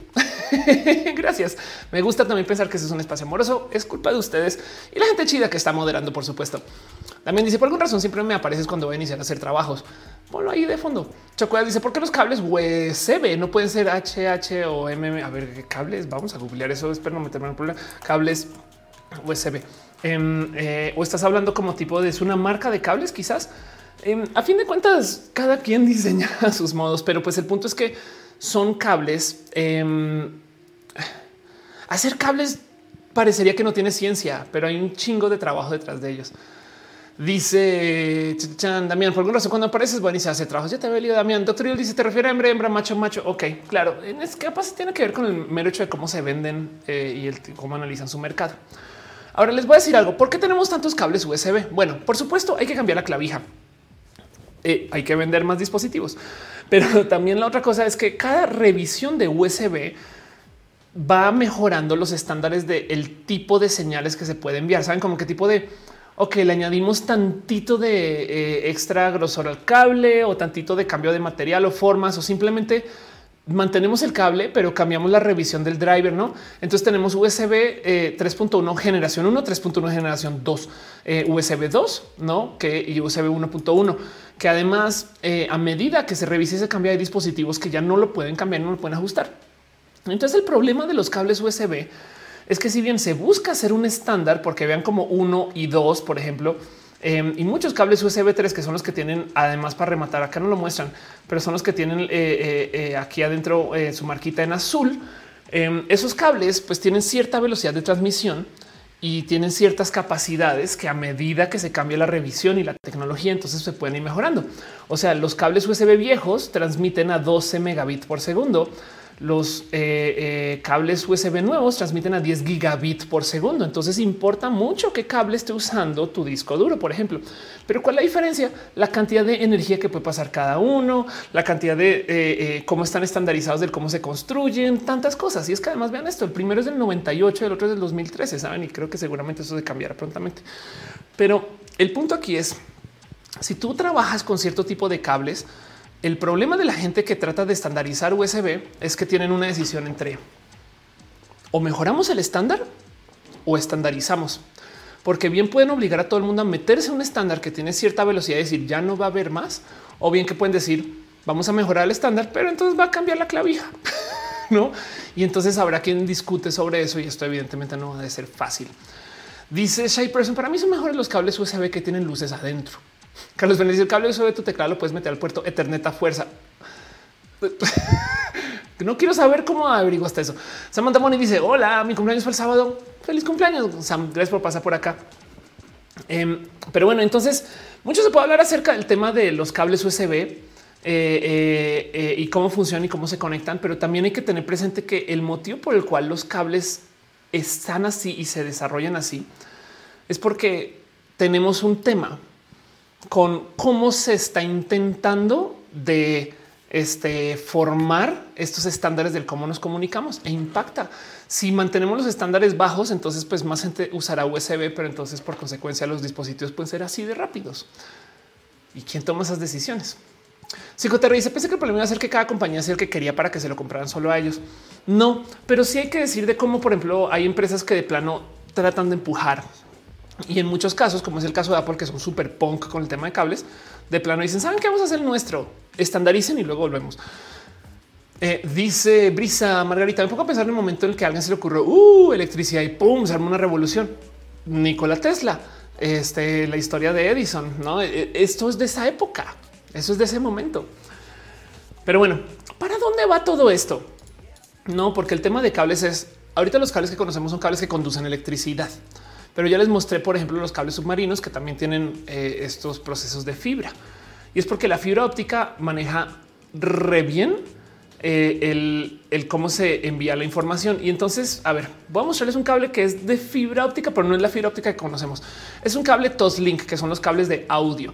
Que de paso, si quieren nerdear de este tipo de temas en particular, les voy a recomendar un canal en general Entérense de lo que es Technology Connections, quien es yo creo que la persona fácil más nerd que he visto en el Internet. Punto. Hablando de cables, eh, por ejemplo, acá tiene un video que se lo dedica explícitamente a chanclas. Chanclas. O sea, si ustedes creen que este video es, está este, eh, clavado, este güey le dedica 25 minutos a platicar de por qué los cables de extensión son un problema en Estados Unidos, pero funcionan, pero porque más son un problema solo estadounidense. Y de paso, o sea, saben como que sí, un poco de ok, eh, esto es tema eh, y no más por spoiler es el final. Resulta que los cables más seguros para transmitir datos e información son las esto, esto no es broma. A ver si lo encuentro por aquí. Son los cables. Estos son los cables de las luces de Navidad. Estas son las extensiones más seguras porque tienen eh, este, medidas de seguridad para que no en, en esencia incendien la casa. Pero bueno, el caso, chequen Technology Connections y entonces en algún momento habla eh, acerca de cómo funcionan los cables de fibra. Y en este caso está hablando acerca de, fibra versus eh, eh, cobre y está presentando cómo funciona un cable Toslink. Entonces aquí no está hablando, por ejemplo, aquí vemos esto. Esto es una, una fibra de fibra óptica. Y en el caso Toslink son los famosos cables de audio digital que, por ejemplo, tenemos en nuestros sistemas de audio. No sé si los han visto como que a veces esta consolota grande para la música, no sé qué, atrás tiene un dice óptico, no es como, como que óptico. Pues si algún día conectan un cable ahí, el cable que es, o si levantan la tapita, de hecho, solo con eso, se van a dar cuenta que adentro, cuando está sonando la música, se ve, se alcanza a ver dentro del cable eso, la luz roja. Y entonces esa luz pulsa. Y, esto es un caso muy burdo porque esto es solo para audio. Entonces te está echando a lo largo de ese cable que es, o sea, ya vieron cómo era delgadita la fibra de toda la fibra óptica. No sé qué. Ahí están usando todo ese cable solo para una luz roja. Y entonces así es como se transmite. En esencia, la fibra óptica es una versión muy rápida de prender y apagar la luz. Saben como que tipo de eh, eh, si yo modulo la luz de tal modo que te envío un mensaje. No más que cuando tú lo mueves tan rápido, lo que estás modulando ya no es la luz, o sea, no es prender y apagar cuando ya, ya sino es simplemente el las ondas de luz, por así decir. Eso es lo que se mide. No estoy simplificando. Y entonces a lo largo del cable, acá tenemos una demostración muy bonita de qué es lo que sucede, porque la luz tampoco viaja a lo largo del cable directo. La luz va rebotando por los bordes, como que se va dando golpazos contra el borde, va dando madrazos. Pero como sea, lo importante es que a fin de cuentas, cuando llega al final, igual llega de tal modo que es medianamente coherente. Y entonces, o bueno, completamente coherente, pues, o sea, mantiene el mensaje a lo largo de todo, aunque se está dando madrazos y nunca se devuelve tampoco, por supuesto. De paso, esto no es un cable, esto es un líquido, pero están enviando eh, este, un tantito de láser y vean cómo rebota en los bordes del líquido. Entonces, estos cables en particular tienen todo tipo de cosas raras. En una época, los cables de fibra óptica no pueden ni siquiera doblar un poquito, tienen que ser rectos y tenían, no ya como que, o sea, si los doblan lo suficiente se, se, trozan y entonces ahora dejan de pasar información chido, pero aún así em, tienen que ya los puedes doblar, no como que es, es, bien chido ver cómo funciona este tema, porque la comunicación que se hace por vía de sistemas ópticos es bien cool porque la luz funciona de modos mucho más flexibles que el cómo sabemos funciona la electricidad. Porque además, por ejemplo, cómo funciona un procesador el procesador tiene un sistema de switches, como si fuera el switch de la luz, que el que prende y apagas prende tu luz, no los focos. No más que cuando estás trabajando con cables y tú apagas la luz, no se corta automáticamente, por más que los diagramas digan que sí. A veces bajan un poquito, a veces suben un poquito. Y entonces depende de eso el que tan rápido puedes abrir y cerrar los switches, ¿no? Y esto con la luz es mucho, mucho, mucho más rápido, porque más luz va a la velocidad de la luz. Em, dice en el chat, eh, Rey, emite saludos de Puebla, gracias por estar acá. Nelson Coronel dice los famosos transceivers, si mal no recuerdo, módulos ópticos. Lucas Truart dice hablar de tanto cable, se me cruzaron los cables del sueño. Ve y descansa. Ana Yuri dice total que iniciamos comunicándonos con fuego y ahora gran parte de nuestra comunicación se basa en eso, la luz. Sí, de hecho sí. La verdad es que es el método más rápido que tenemos para comunicarnos. El problema es que tenemos que asegurarnos que vaya por donde queremos que vaya. Y la fibra óptica es espectacular porque puedes llevar muchos datos por un hito. Scaleca dice ya no son luces de Navidad, son atemporales y de cosas para influencers. Exacto.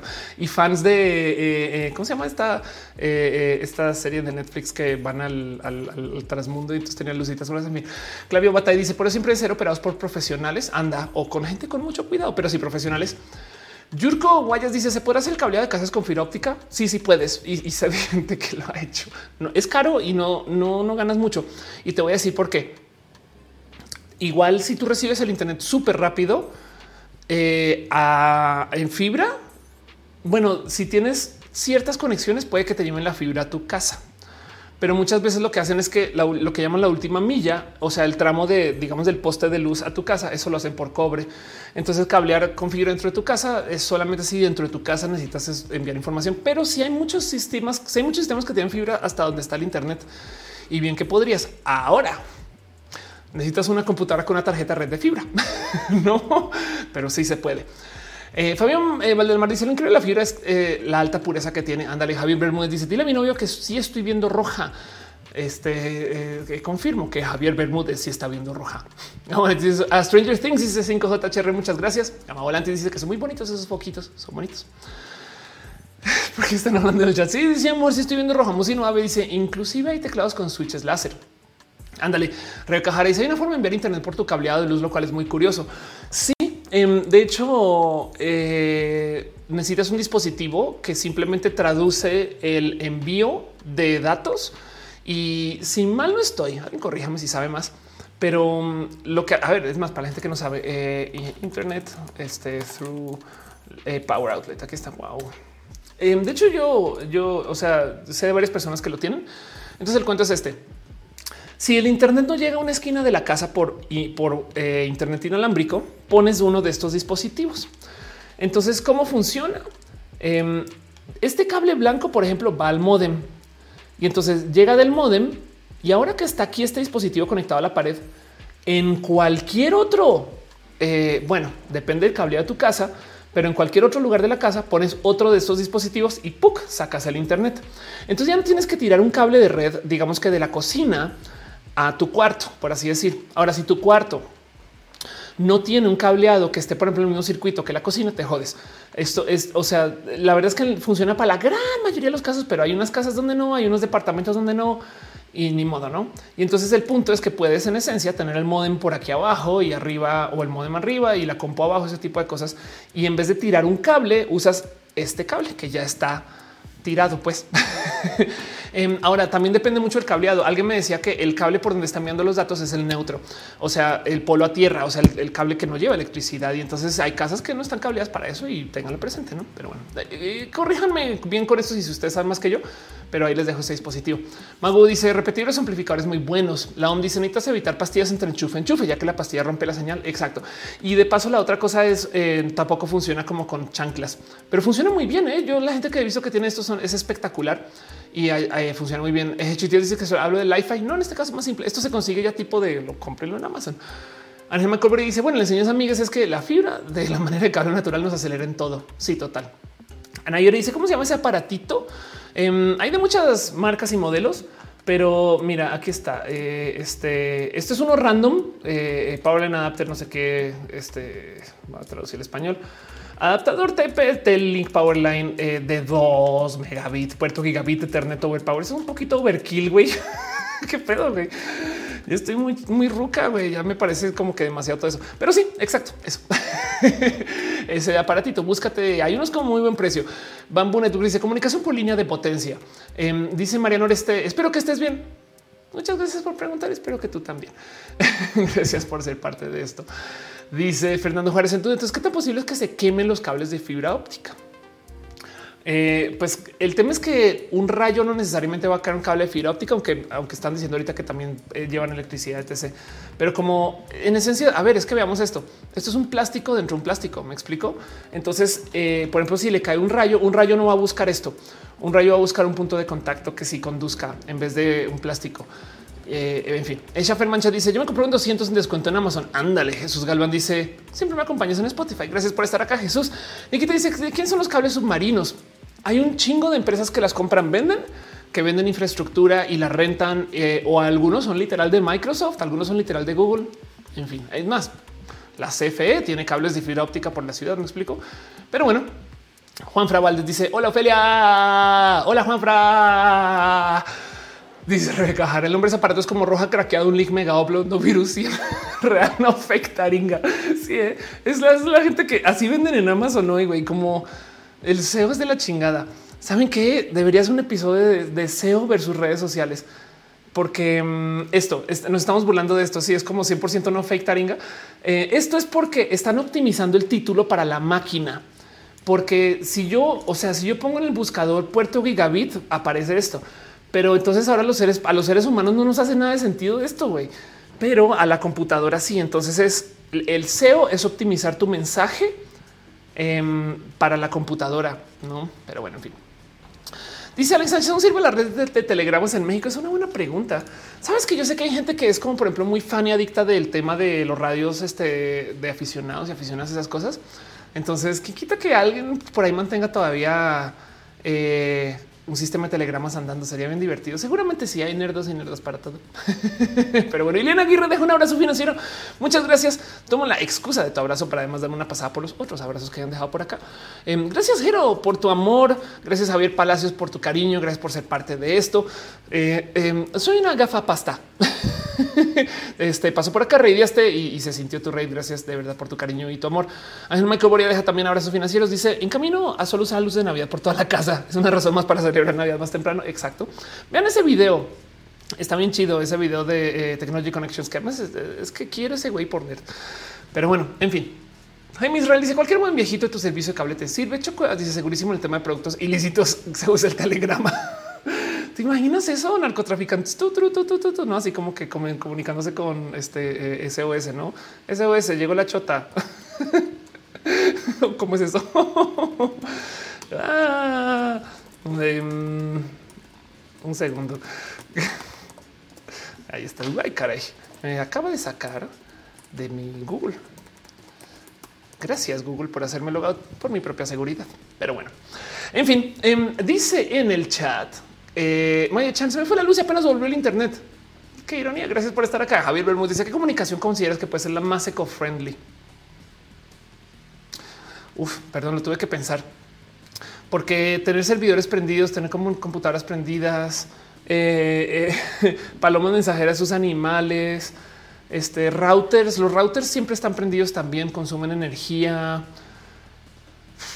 satelital, pero basura espacial. No, sé qué decir. Mariana dice un conocido radioaficionado transmite eh, eh, este usar para que sonido a los radios de otros radioaficionados. No era muy rápido, pero lo hacía. Ándale. Alex dice dicen que la mafita le no usan BlackBerry porque es más seguro que cualquier smartphone. Anda. Así que dice en Brasil se usa el Telegram para comunicaciones oficiales, tipo judiciales y tal. Arizona dice se puede usar energía inalámbrica.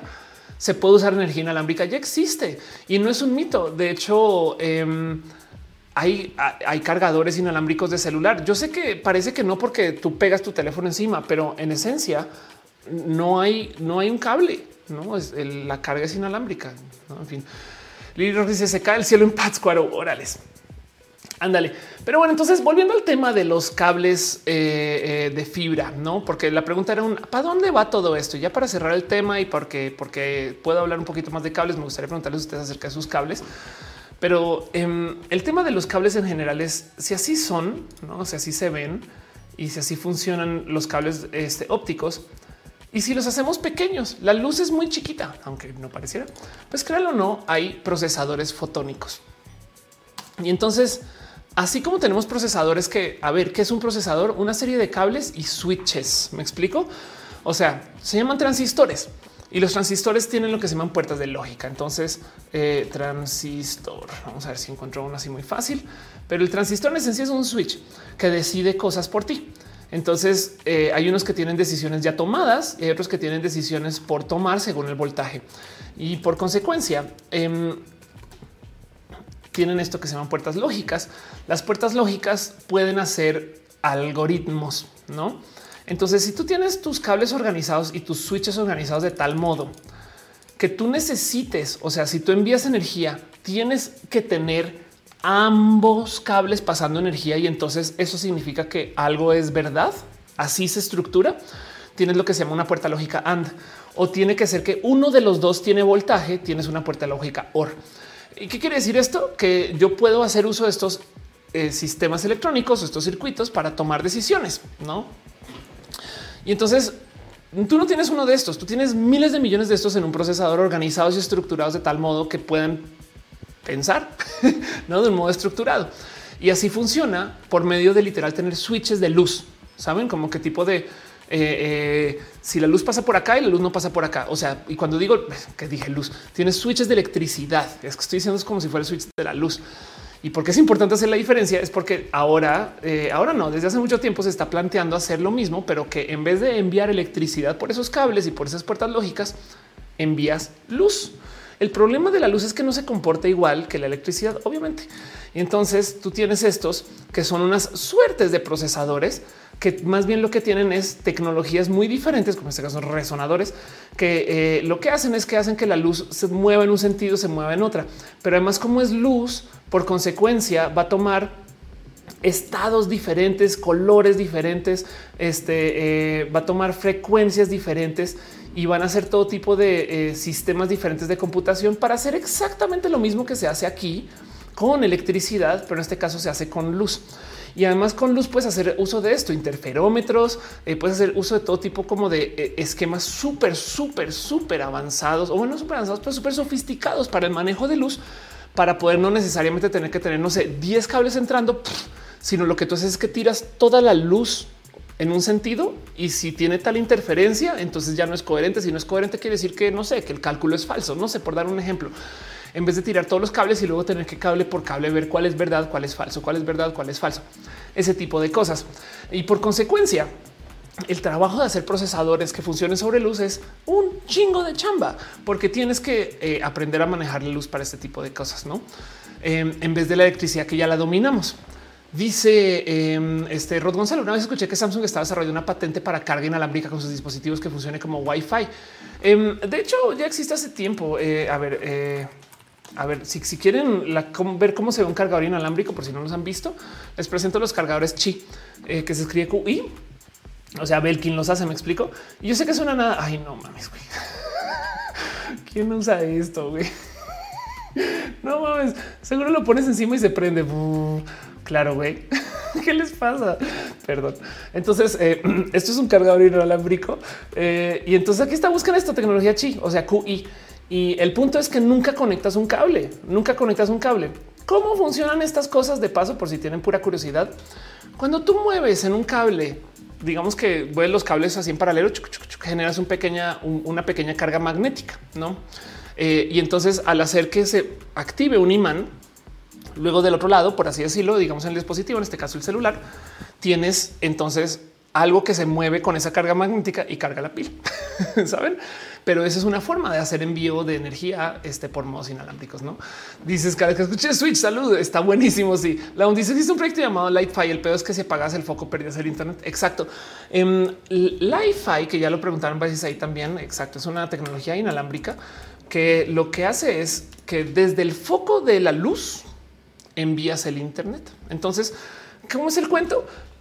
Los focos, o sea, arriba pueden pulsar o modular eh, con cierta frecuencia, no? O sea, así como vemos el de, imagínense que, imagínense que el de la oficina, no el, la luz fluorescente de la oficina de repente comienza a pulsar en código Morse, saben? Y entonces nada, pues tú anotas ese código Morse, recibiste un mensaje, solamente que en este caso está pulsando tan rápido que no lo vemos y aún así está enviando información. ¿Cuál es el problema? Uno, pagas el foco, ya no hay internet. Y dos, el otro problema es que para enviar información de vuelta tenemos un problema. Entonces funciona chido, pero no está chido. Laum dice hay powerbank con carga inalámbrica y MagSafe. Eh, dice al menos estaría dormir, eh, no dormir con el celular. Pues sí. Eduardo Permac dice es el cargador del diablo. Ándale, dice Margarita. Es increíble cargador con estilo diferente. Chocuas dice viste que salió un paper diciendo que Bitcoin es más eco-friendly que el sistema bancario actual. No me sorprendería en lo más mínimo a Bitcoin le llevan quemando que es horrible para el medio ambiente desde hace mucho tiempo. Em, pero sí, em, de paso, estos cargadores, los cargadores inalámbricos, ah, qué bonito que esto se está hablando. Em, aunque no es que esté diciendo que sea sano, seguramente eso quiere decir que ambos son horribles, pues no. vean esto, esto también existe, son como tapetes cargador. Entonces tú solamente pones las cosas ahí encima y comienzan a cargar. Ahora, esto es aquí, ¿eh? eh qué tal wireless eh, eh, charging car? ¿Qué pasa si algún día eh, se pudiera hacer esta tecnología para ponerlas en la vía, no? O sea, vean esto. Esto es un cargador de pila BMW para el modelo I. No hay cable, solamente te estacionas encima. Digo, esto ya es bien caro como decir que lo pongan en todas las vías, pero se vuelve como F0. Me explico, pasa y vas cargando medida que vas manejando. Pues eso se podría hacer. Imagínense eso. El punto es que esa tecnología existe y de hecho también claro que podemos enviar energía eh, a modos a, lugares muy lejanos, no tipo de bien que podríamos eh, enviar un pulso de energía a un satélite muy distante eh, y ese pulso igual puede cargar tanta energía que capaz y prende un procesador. Eso puede existir y suceder. Claro que sí. O sea, no es leyenda, ya existe. Yuka, Yuka Babas dice los focos inteligentes, eh, diciendo los que controlas desde el celular y esas cosas. Suena bonito. Sí, no, o sea, no llevan energía, sino son focos que tienen nomás adentro, tienen una tarjetita este, eh, de red, no? Es que los procesadores son muy chiquitos. A ver, para que entiendan, más a salir del tema de cables y energía y luz por un rato. Em, les quiero presentar una cosa que se llama un skimmer. De paso, aprendan que estas cosas existen porque mucha gente abusa con esto. Esto es el cómo se roban y clonan tarjetas de crédito. Em, hay gente que le pega estos dispositivos a los cajeros automáticos. Se llaman skimmers. Entonces parece como una segunda etapa, ¿no? Y realmente lo son. El tema es que un skimmer adentro, esto para que entiendan, eh, vean nomás los poquitos datos electrónicos, o sea, los, los, poquitos equipos electrónicos que hay acá adentro. con esta cosita aquí, con esta tarjetita, ya lee tu tarjeta de crédito y lo guarda ahí en la base de datos. Entonces, quien sea que pone esta cosa vuelve al final del día y adentro tiene registrados todos los números de todas las tarjetas que entraron en ese cajero. Y es una cosa chiquitita. Esto es un skimmer. Si, quieren morirse de la paranoia, busquen ATM skimmer en YouTube y vean cómo hay gente que, o sea, gente que topa en todos lados estas cosas. Que de paso también aprendan cada que vayan a un cajero. Acá hay una mejor foto. Cada que vayan a un cajero, agiten esto, agiten su cajero. Este saben como que lo único que tienen que hacer es ver a ver si porque los, los pegan ahí encima y esto es una goma barata. Pero, pero lo que les quiero decir es sepan que este es el tamaño de, los equipos electrónicos de hoy. Me explico, es una pieza de plástico y ya con eso ahí tienes una base de datos de tarjetas de crédito. Saben como que sí es impresionante pensar que se puede hacer un dispositivo así. Pero bueno, oye, sí, coche, es bien paranoico y siempre jalo esa parte para ver que no sea falso. Lo recomiendo. Exacto. Yo también. Wendy dice son los famosos pescadores. Mi novia trabaja en un banco y siempre hay casos de eso. Siempre hay casos de eso. Eh, dibujante dice su cargador bien caro y la aplasta con las llantas. Total, es verdad. García te dice en realidad los algoritmos de consenso de Bitcoin consumen mucha energía. Exacto, es verdad. Cuacarraquear dice hola paranoia. Hace tiempo que no te veía. Hola Cuacarraquear. También dice yo pensando en hacer eso cada que vaya al cajero. Luego recuerdo que retiro sin tarjeta. Juan Fraval dice hay un pedazo de, eh, piso que al pisarlo producen energía. Sí, hay unas cosas que se llaman piezoeléctricos, que son eh, pequeñas, eh, pequeños pedacitos de, literal metal plástico que cuando los rosas generan electricidad y eso puede generar electricidad suficiente para darles usos y aplicaciones.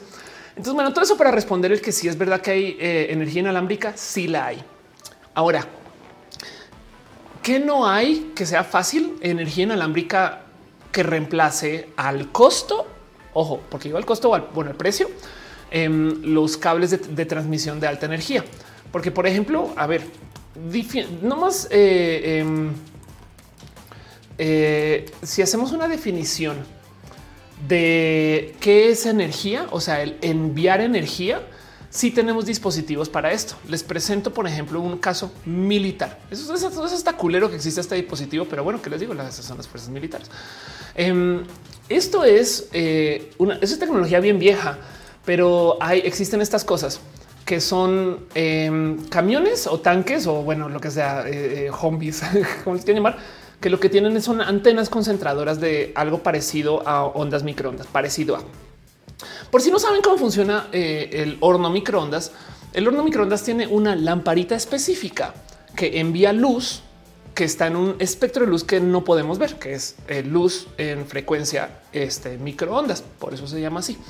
Y entonces, en esencia, calienta como, como si tú pusiéramos un pollo debajo de una lámpara, solamente que tiene una lámpara tan específica que no vemos la luz con nuestros ojitos. Y por eso eh, es que entonces se usa para calentar, porque esa luz en particular que emite el microondas está afinada afinada para que caliente el agua. El microondas es buenísimo y está diseñado para calentar el agua. Por eso cuando metemos el pan, el pan se pone duro porque se calienta solo el agua del pan, no todo lo demás. Y además para rematar, o sea, también es muy divertido, sepan de esto. Em, este, vamos a ver si lo encuentro. Los microondas tienen ciertos patrones donde, donde hay gente que los analiza y los, y los comparte. Acá hay uno. Em, los microondas tienen ciertos patrones de calentamiento que dependen del modelo de microondas.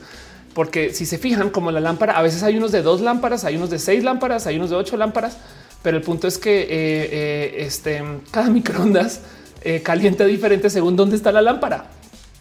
Esto que vemos acá. Por eso es que hay microondas que son buenísimos para calentar una parte del plato y la otra le vale gorro. Saben? Pero bueno, el punto es que los microondas entonces eh, tienen este patrón de que están hechos para calentar agua, no?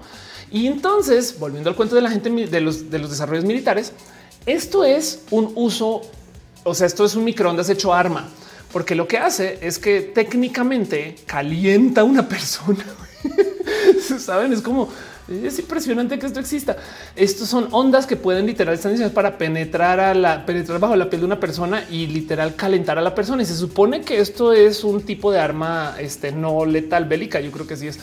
Em, y aquí está, produce 95 GHz de eh, ondas de 95 GHz y la idea es que eh, tú te sientas, te calientes mucho y es de no quiero estar aquí y a la chingada y adiós, bye.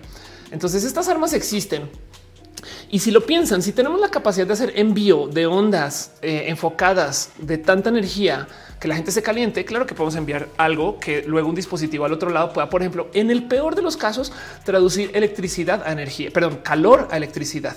Saben como que claro que tenemos dispositivos para hacer envío de energía a larga distancia. Era todo lo que quería decir con todo ese choro. Pero bueno, dice buen disco el Mario Kart que te impulsa en la pista. Ándale. Carlos Pondigo dice eh, My Airchain supone que es sin contacto. Ándale. Eh, dice ¿por qué microondas solo calienta la taza y el agua sigue fría? Em, es posible que estés poniendo el agua fuera de donde ilumina la lámpara, porque literal hay unos que tienen dos lámparas y unos que tienen tres, hay unos que hacen interferencia, entonces tienen unos, unos sí, uno no, uno sí, uno no. En fin, Eduardo Pelmac dice el calentamiento solo es consensuado. sí, bueno, es un arma militar que les digo. Em, eh, ellos dice hablando de tecnología militar, ¿qué tal el sistema de bombardeo por parte del ejército mexicano para poder hacer llover? Em, creo que todavía hay mucha ciencia pendiente de eso, pero sí hay gente que ha intentado tratar de solucionar el tema de hacer que llueva en general y es una gran cambio de investigación. Juan Fraval dice una vez un video de una persona que cocinaba un pollo golpeando al pollo. Ok, wow. Pero sí, bueno, en fin, este qué locura. Eh, ya lo que sirven esas cosas de hacer vibrar los cables de tu casa para espantar insectos. No sé, honestamente. Eh, pero sí sé que eso es de la luz, la luz que los atrae, estas cosas, eh, sí, sí debería funcionar. Pero bueno, 5 Terry dice, supongo que el problema que tiene que ver con la segunda ley de la termodinámica es que la conversión de energía no es completa, por lo que lo hace caro y difícil. Sí, exacto, sí. Pero bueno, entonces el punto es todo esto era para decir que claro que tenemos em, energía. Madre mía, pensé que no estamos dando cosas. Creo que tenemos energía eh, inalámbrica y claro que existen dispositivos para eso. Entonces sépanlo. Pero bueno, volviendo al para dónde va todo esto, les está hablando acerca de esto, porque yo creo que esto es algo que tenemos que observar y me encantaría dedicarle un poquito más de roja a esto luego. Pero si hay chips que eh, usan sistemas de luz y no electricidad, entonces hay algo que decir acerca del tipo de cables que se usan ahí. De paso, el por qué esto me interesa mucho y me divierte mucho es porque no sé si ubican que este, en Star Trek hacen uso de este tipo de tecnología.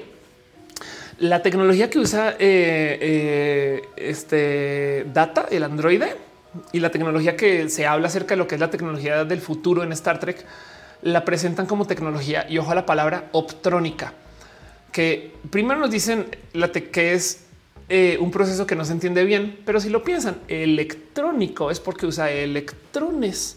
Y entonces, si tenemos procesadores ópticos que usan luz, la optrónica es que en los 80s, en los 70 nos están diciendo es que en el futuro lo que vamos a tener son procesadores que usan luz en vez de electricidad.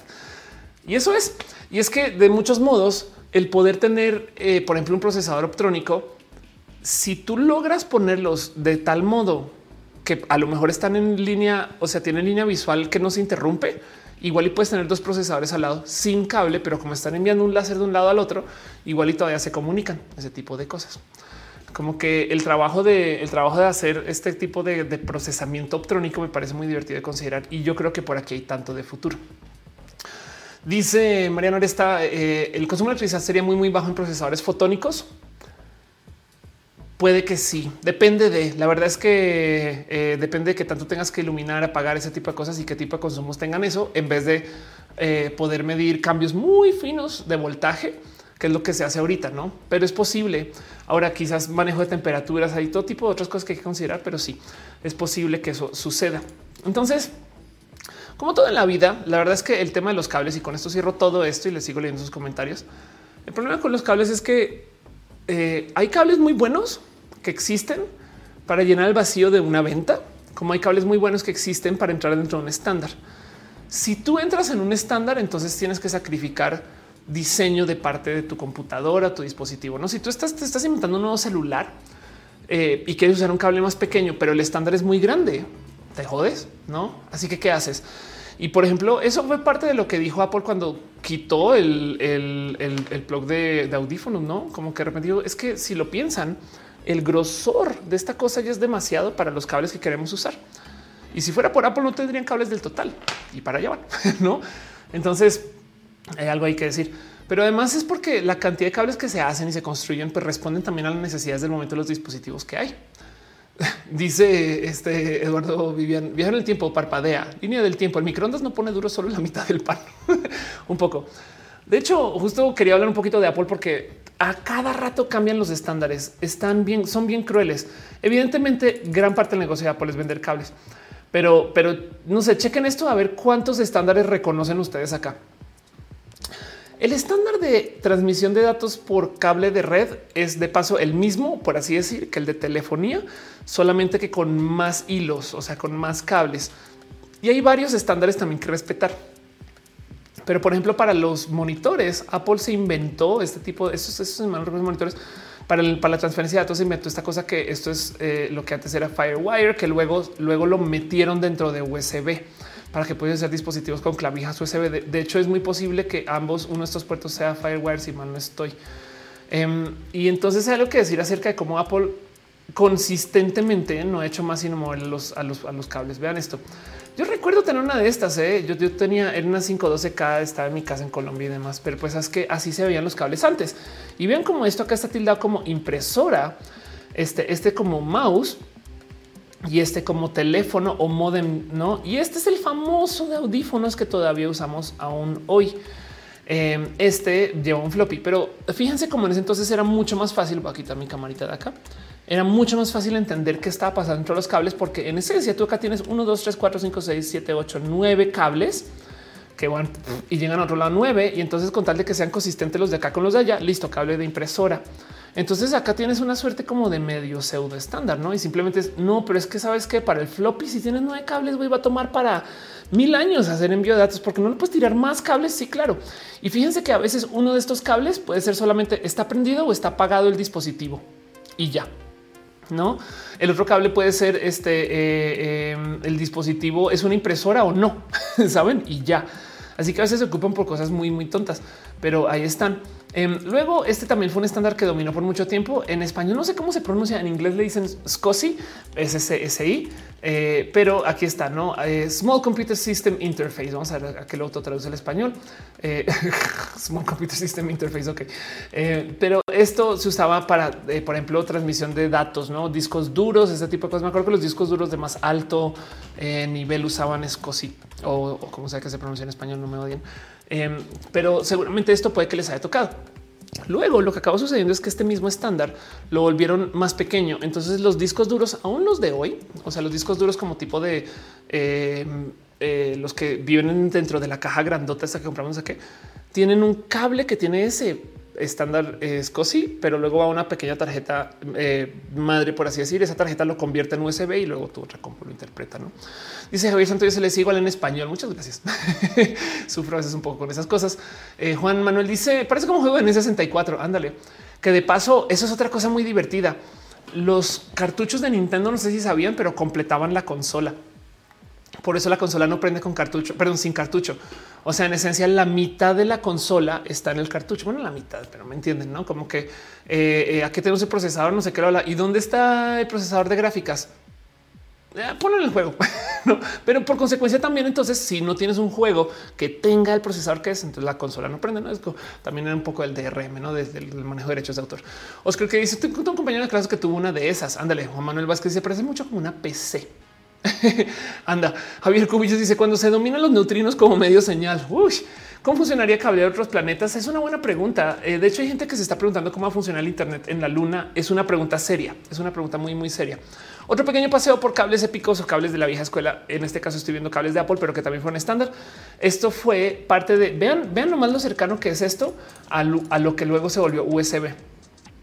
Em, porque si lo, si lo piensan, miren, cómo se construía esto. Ahí ven los pines de los cables que más se podían doblar. Y esto necesita un controlador para que tú puedas ingresar el cable y que tenga que entrar solamente en un sentido. O sea, la mitad del diseño de esto es como una llave para que el cable solamente entre en un sentido. Y, si tú te pones muy creativo, creativa, no lo estás ingresando al revés, porque entonces el cable ya no hace sentido si lo ingresas al revés. Ay, madre mía, me estoy tapando aquí otra vez. Mm. Pero bueno, este Mr. Romero dice la evolución de cables a 3.5. Exacto. Mucha gente no sabe. ¿eh? Les muestro. Esto lo tengo aquí en mi consola. Esto es un famoso adaptador. A ver si la cámara enfoca eh, de, lo que era los cables de plug antes, que en muchos modos no va a. ¿eh? Ahí está. a ver si lo pongo por aquí. De muchos modos em, también era así para que sea fácil de como poner en un lugar, pero luego, pues la banda quiso o, o los dispositivos inventaron esos cables pequeños. Em, y ahora estamos aquí, no? Pero bueno, em, el caso es que todo responde a eso, no a marcas o a empresas diciendo, sabes que yo voy a hacer eso, pero en chiquito, no ese tipo de cosas. Como que em, hay que entender que eh, lo que se buscaba de cada cable en esencia era tener más datos, tener más capacidad de envío. Y a medida que las computadoras mejoran, imagínense que ustedes tienen un cable que puede enviar, no sé, este 10 gigas por segundo, pero ahora tenemos computadoras que pueden procesar mil gigas por segundo. Entonces tienes que cambiar el cable, sí o sí. Tienes que tener un cable que tenga más cable, o sea, o, tiras dos cables o tiras seis cables, no? eventualmente lo tienes que cambiar así sea el estándar. Y esta es la discusión que me llamó la atención de la investigación de todo lo que estaba checando para hoy, que el verdadero problema de los cables. Ah, yo me acuerdo de esto. El verdadero problema de los cables em, era que eh, tenían una limitante según tenerte que decidir entre aplicar el estándar o adelantar la tecnología. Y yo creo que eso es como la lección que me llevo de todo esto, porque detrás de todo lo que sucede es un poquito como las cosas, como el mismo desarrollo en la vida, no? Órales, como el mismo desarrollo en la vida. El problema de los cables es o te quedas mejorando lo que tienes o tiras todo y rehaces y construyes planeando hacia el futuro. Y con eso cierro todo este tema. Como que fue muy divertido eh, eh, engorrozarme con el tema de cables en general, porque hay lo que quieran, no? O sea, ven, es un cable ADC. Estamos viendo cables de Apple, pero pues son estándares miles, no?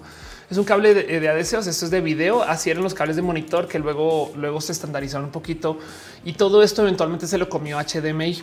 HDMI, por así decirlo, es el USB de cosas de video, pero HDMI puede eh, llevar energía, puede llevar datos, puede llevar muchas cosas más. De paso, en HDMI también, eh, al parecer, y se, los dejo ahí como al costo, em, al parecer los cables HDMI de buena calidad sí se ve la diferencia, pero ojo, de nuevo, de buena calidad hasta cierto precio. Y de ahí para arriba, tren del mame. Entonces la pregunta es medirle cuánto es tren del mame y cuánto es buena calidad. No o sea, tampoco vayan a comprar un cable HDMI de 100 mil dólares porque es el caso. Dice Rod González, estaría padre retirar dinero con el iris de nuestros ojos.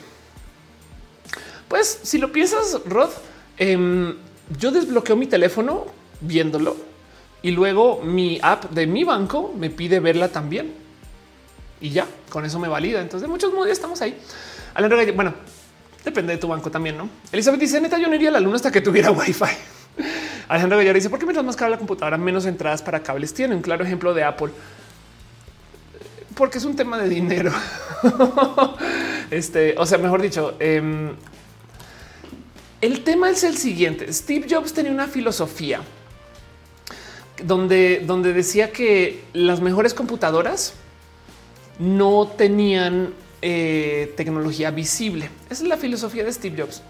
Y es una lástima porque obviamente salió súper traicionado Steve Jobs cuando, cuando Apple se inventó esta reverenda estupidez.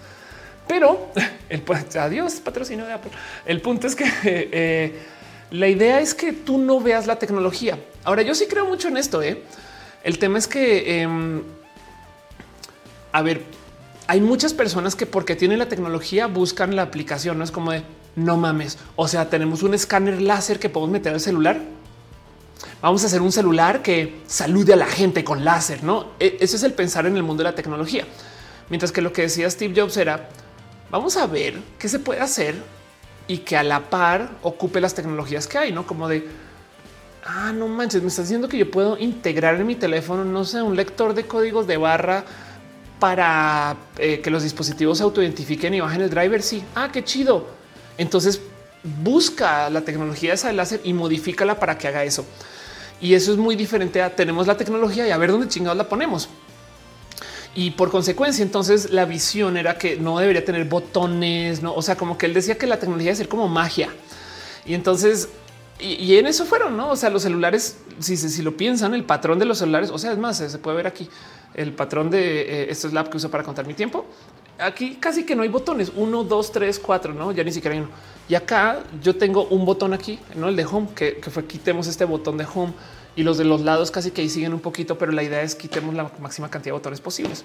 Entonces, em, en eso, lo que buscan, eh, o sea, como que se creó la leyenda eh, de que las computadoras chidas son las que menos puertos tienen, pero a la par esa leyenda sirve para lo que es lo que yo creo el negocio más importante de Apple, que es la venta de estas cosas. O sea, eh, eh, es que también es bien malvado porque es de ah, sí, claro, sí, no, no, tu computadora tiene puertos para todo, ¿eh? siempre y cuando compres los adaptadores, no?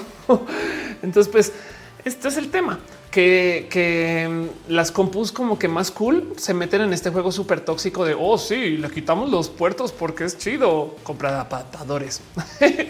En fin, y de pato dice: Recuerdo cómo reparar los cables de mis audífonos. Ahí los traía todos encintados. Ándale, gama adelante. Dice: Ah, sí, el escáner pues sirve para los objetos 3D. Anda. En mi trejo dice una pregunta, pero no los electrones generan electricidad y luz. Por lo tanto, los procesadores de electrones y optrones no son lo mismo. No, em, porque, porque, a ver, en los, en los procesadores electrónicos, tú tienes un cable que es un metal. Y entonces lo que estás enviando son electrones que van paseando por ese cable en un sentido, no? Y al final simplemente mides qué tan rápido llegan, con cuánta fuerza, etc. Y pues entonces tienes amperios, voltaje. No, eh, eh, eso es lo que tienes un procesador electrónico. En un, procesador fotónico, tú tienes un tubo y lo que viaja es luz. No, los electrones este, generan, eh, o sea, generan luz cuando pasan por un dispositivo que convierte ese proceso de movido de electrones en luz, como por ejemplo puede ser un filamento pero no necesariamente generan luz. De hecho, no generan luz. Eh, pero bueno, dice Israel también los botones de los lados deberían de ser touch como la pantalla. Estoy de acuerdo contigo. Eh, Edo Chava dice saludos de Bogotá. Saludos. Alejandro Gallardo dice Apple crea un problema y vende la solución un poquito. Eh. Carlos y, es que es este balance entre estamos adelantando la tecnología o estamos vendiendo algo, no? Pero bueno, en fin. Entonces, pues sí, em, hay muchas cosas que, le podemos, por así decir, entre comillas, agradecer a Apple, porque Apple en esencia dijo yo no mames a tener ningún estándar. O sea, Firewire fue eso, es de USB no va a ningún lugar, güey, vamos a tener una cosa mucho más rápido que USB. Y se inventaron Firewire, ¿no? Que es un cable que maneja un estándar de voltaje, transferencia de datos mucho más rápido que lo que USB en su momento. Eventualmente esto luego se lo comió los estándares de USB este 2 y 3. Em, pero bueno, esto si mal no recuerdo, el conector de 30 pines era el del iPod. 30 pines, 30 cables, ¿saben? Y luego esto se convirtió en este chiquitito que ya conocemos, que es el de Fire, eh, no, perdón, el de Thunderbolt, ¿no? Que ya no está aquí. Pero bueno, entonces esto no más por ver los de Apple, bien que podemos ver los de PC, bien que podemos ver los de cualquier otro estándar, los de HDMI también son bien divertidos porque hay un chingo. Y también está este, no el DisplayPort, que tiene una forma, un tamaño, también para envío de datos en video. Y hay estándares para todo. Pero el punto aquí es que la discusión es o adelantamos la tecnología o nos atenemos al estándar. Y eso me dejó dando vueltas porque fue un no es así la vida un poco o yo me auto mejoro y cambio y me voy para otro lugar o trabajo en ingresar en lo que ya hay. Y fue como wow, Bueno, en fin. Cierro el tema, leo sus comentarios. Alejandro Gallardo dice: Al final, ¿qué pasa con el hecho que las MacBooks iban a tener su cargador conector con un conector USB-C? Pronto. Cliona dice: Al final terminó cediendo las patentes de Lightning para hacer USB-C. Claro. Wendy dice: ¿Tenés ventanas?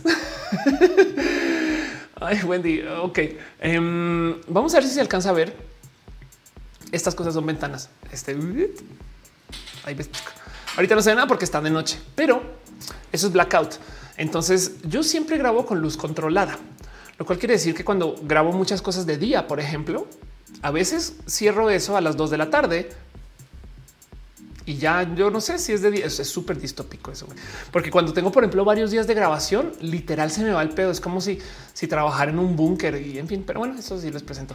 José dice ejemplo, lector de CD. Ándale. Alia Yunis dice Apple que de ándale. Um, Fabián Mar dice que bueno sería que los cables se regenere cuando se rompen. Sería súper chido, pero pues sí.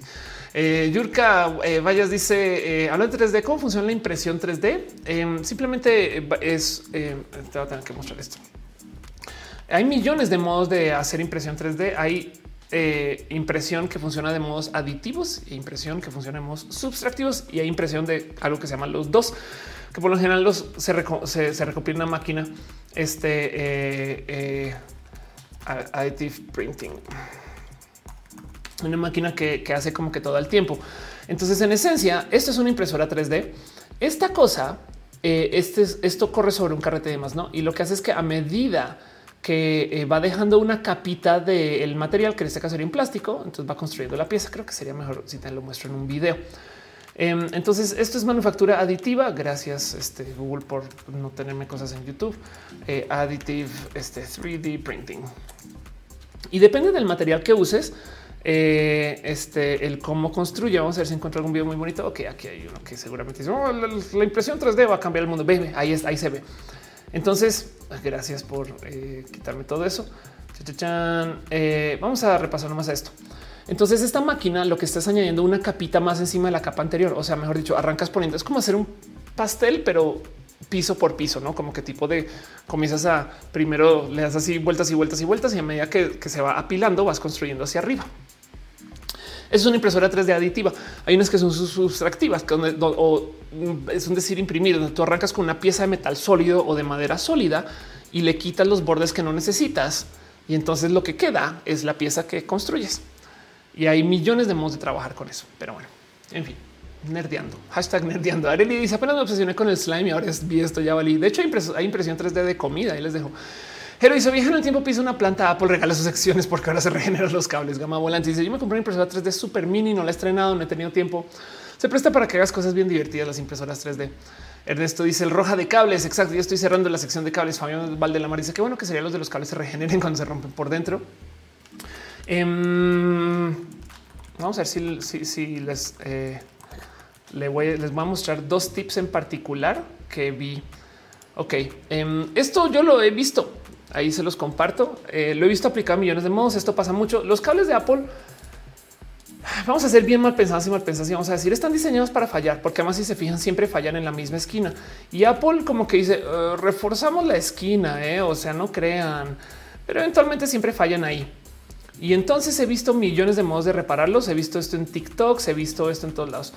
Un modo es esto, le pueden poner pastita, no eh, eh, y lo enrollan. Estas son pastitas térmicas. Hay otro donde si se fijan acá, este es, este lo he visto mucho en TikToks.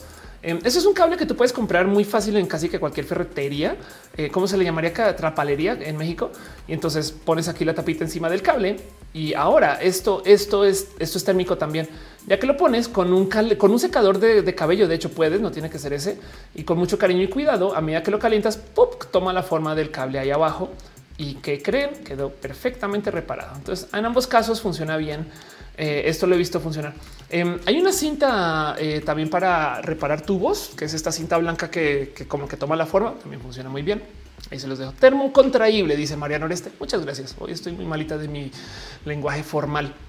Volante dice es un popote.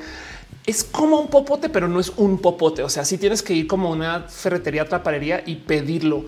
Eh, eh, y supongo que es eso, no tubo termocontraíble. Es un tubo que tú calientas y ahí está. Carlos Fernández se llama Thermofit. Eso y lo recomiendo mucho. Funciona muy bonito. he visto varios cables reparados así y se los dejo de regalo. Hola mundo dice crees que algún día sería realidad el replicador, eh, una máquina de impresión 3D universal. El replicador de Star Trek está lejísimos de existir porque la propuesta está muy volada. La propuesta del replicador de Star Trek es que eh, es una bomba atómica a la inversa. Entonces, ok, ¿de qué está hablando Ophelia? El replicador de Star Trek es este dispositivo que replica cualquier cosa, no Star Trek, este replica. Es un, dispositivo que tú dices, prepárame un agua, no? Entonces, como que piensa y luego mágicamente te prepara un agua. A ver si, eh, a ver si hay un ejemplo, eh, quizás Em, aquí va a dar el ejemplo así como que le dice prepárame un té, no? Y entonces el replicador automáticamente ahí prepara algo y lo entrega. En este caso, creo que es un ejemplo donde no funciona. Y entonces entregó en vez de un té eh, una planta. Pero el punto es qué es lo que están diciendo acá. Bueno, em, es la famosa fórmula de Einstein es igual a mc al cuadrado. Y entonces la conocemos, la dominamos. ¿Qué quiere decir? ¿Qué fue lo que encontró Einstein que fue tan importante? Que la energía que se contiene en un tantito de masa. Es un chingo. O sea que si tú tienes un gramo de masa, puedes extraer un chingo de energía de ahí. ¿Qué tanto? Las bombas nucleares, la cantidad de material que explota es del tamaño de un granito de arroz. Un granito de arroz puede destrozar Hiroshima. Pensemos en eso. Y entonces este fue el gran descubrimiento. Ahora necesito un mecanismo inmenso para poder hacer que ese poquito de masa pueda generar toda esa energía y es descontrolada. Bueno, es, es medianamente controlada, no porque las bombas nucleares también no tienen sus modos. E, este fue el gran descubrimiento de, de, eh, del ES igual a MC al cuadrado. Es lo que quiere decir que un poquito de masa. ¿Por qué? Porque C es la velocidad de la luz, que es un número inmenso. Entonces la energía que se contiene en un poquito de masa lo multiplicas por un número que ya es grande al cuadrado. Bueno, los replicadores de Star Trek no Lo que hacen es una bomba nuclear al revés. Lo que proponen es que si tuvieras tanto control sobre la energía, entonces tú le das la vuelta a esa fórmula. Si tú tienes tanta, pero tanta energía, o sea, si tú tienes toda una bomba nuclear de energía y el proceso para controlarla, podrías tomar toda esa energía y hacer el grano de arroz. Ese es un replicador de Star Trek.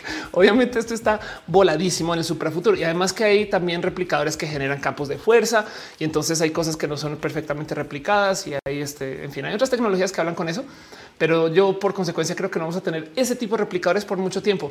Pero si vamos a tener eh, algo que se les acerque y se les asemeje, claro que sí. No, claro que vamos a tener cómo fabricar muchas cosas de modos muy prácticos, pero no va a ser de tomar energía pura y volver la materia. Eh, para eso nos falta mucha ciencia. Uriel Montes dice eh, apegarse al estándar suena como apostar solo a la representación cis hetero porque vende un poco. Eh, la neta, sí. Ahora, el tema es que es como más tipo de me pongo la playera, no? Porque eh, a veces eso hay que hacer para que las comunidades crezcan. No sé. en fin, está la chingada. Estoy de acuerdo. Yo prefiero eh, la, otra, no? Pero pues es que si hay demasiados estándares, las cosas no crecen. Hay personas dice: Sabes que Rusia hizo trato con Argentina para instalar estaciones nucleares? Sí, ¿eh? una vez conocí a alguien que trabajó en los programas nucleares argentinos. Eh, pero de puro chance. ¿eh? Capitán Garra Negra dice cuando hubo primero se anunciar la existencia de la impresora 3D fue en Tumblr. Lo primero que alguien propuso fue imprimir dildos. es que, a ver, pensemos en lo filosófico de las impresoras 3D. Tú no tienes que llevar la pieza contigo, la puedes imprimir. Entonces, si tuvieras una impresora 3D que funciona a base de energía, o sea, un replicador, no tienes que portar un arma. Puedes subir un avión, imprimir la pistola, y entonces ahora tienes una pistola que no te dejaron subir, por dar un ejemplo, ¿no? Pero bueno, en fin, cierro todo el tema de cables con eso, eh, cierro todo el tema de cables con ese pensar de hay algo ahí con el tema de los estándares y el de cómo la neta neta, no sé, espero que se hayan entretenido un poquito y voy a pasar a lo próximo para platicar acerca de cosas que pasaron esta semana. Leo sus comentarios, espero haberles divertido un poquito nerdeando el tema de cables y que les haya gustado este roja. Yo creo que podemos nerdear mucho más. Me queda el sabor de boca que podemos hablar acerca de la tecnología inalámbrica pero es otro tema. Scarlett dice, sea, la anatomía humana y otras especies omnívoras y vegetarianas consumen y distribuyen mucha energía. Eh, los seres humanos, yo pensé, de hecho, de eso era el roja pasado. Yo pensé que los seres humanos consumían mucha energía y la malgastaban y, y, hasta me daba rabia, no? Porque era porque tengo que estar yo todo el día comiendo. Pero luego descubrí que gracias a la cocina, y literal lo descubrí hace una semana, luego descubrí que gracias a la cocina tenemos esta capacidad de consumir mucha energía en muy poco tiempo y empaquetado. Y de hecho, esto es lo que nos separa de los animales. El hecho de que cocinemos quiere decir que podemos dedicarle el tiempo de nuestro día a cosas que no son alimentarnos. Porque yo no sabía, por ejemplo, los chimpancés, los, orangutanes, le dedican como el 80% de su día a buscar comida. ¿Por qué? Porque como no la cocinan, la que encuentran no, no cumple con sus necesidades de, de nutrimentales. Entonces están todo el día dele y dele y dele que, que frutas, que otros animales, que caza, que no. Eh, mientras que eh, nosotros por consecuencia nos podemos alimentar muy rápido e ir adelante con lo próximo. Y por eso, como nuestro cerebro consume tanta energía, es que para nuestro tamañito relativo, ya sé, pero para nuestro tamaño tenemos cerebros mucho más grandes que lo que cualquier otra especie en relación a su tamaño. O sea, yo sé que hay animales que tienen cerebros muchos más grandes con más neuronas que los nuestros, pero eh, nuestros cerebros son muy grandes para nuestro tamaño y parte de eso es el hecho que cocinemos y nuestra generación de energía. En fin, em, este dice Yurka, ¿estaría un rojo energía sexual, energía de atracción o es química? Uy, qué dilema ese saber si, si, si la atracción sexual es meramente química y no tiene nada que ver con nada más, no? Pero bueno, cierro este tema. Espero que les haya entretenido el tema de cables. Vámonos con lo próximo y sigamos con este show. Llevamos al aire dos horas 11 minutos y este show no se acaba.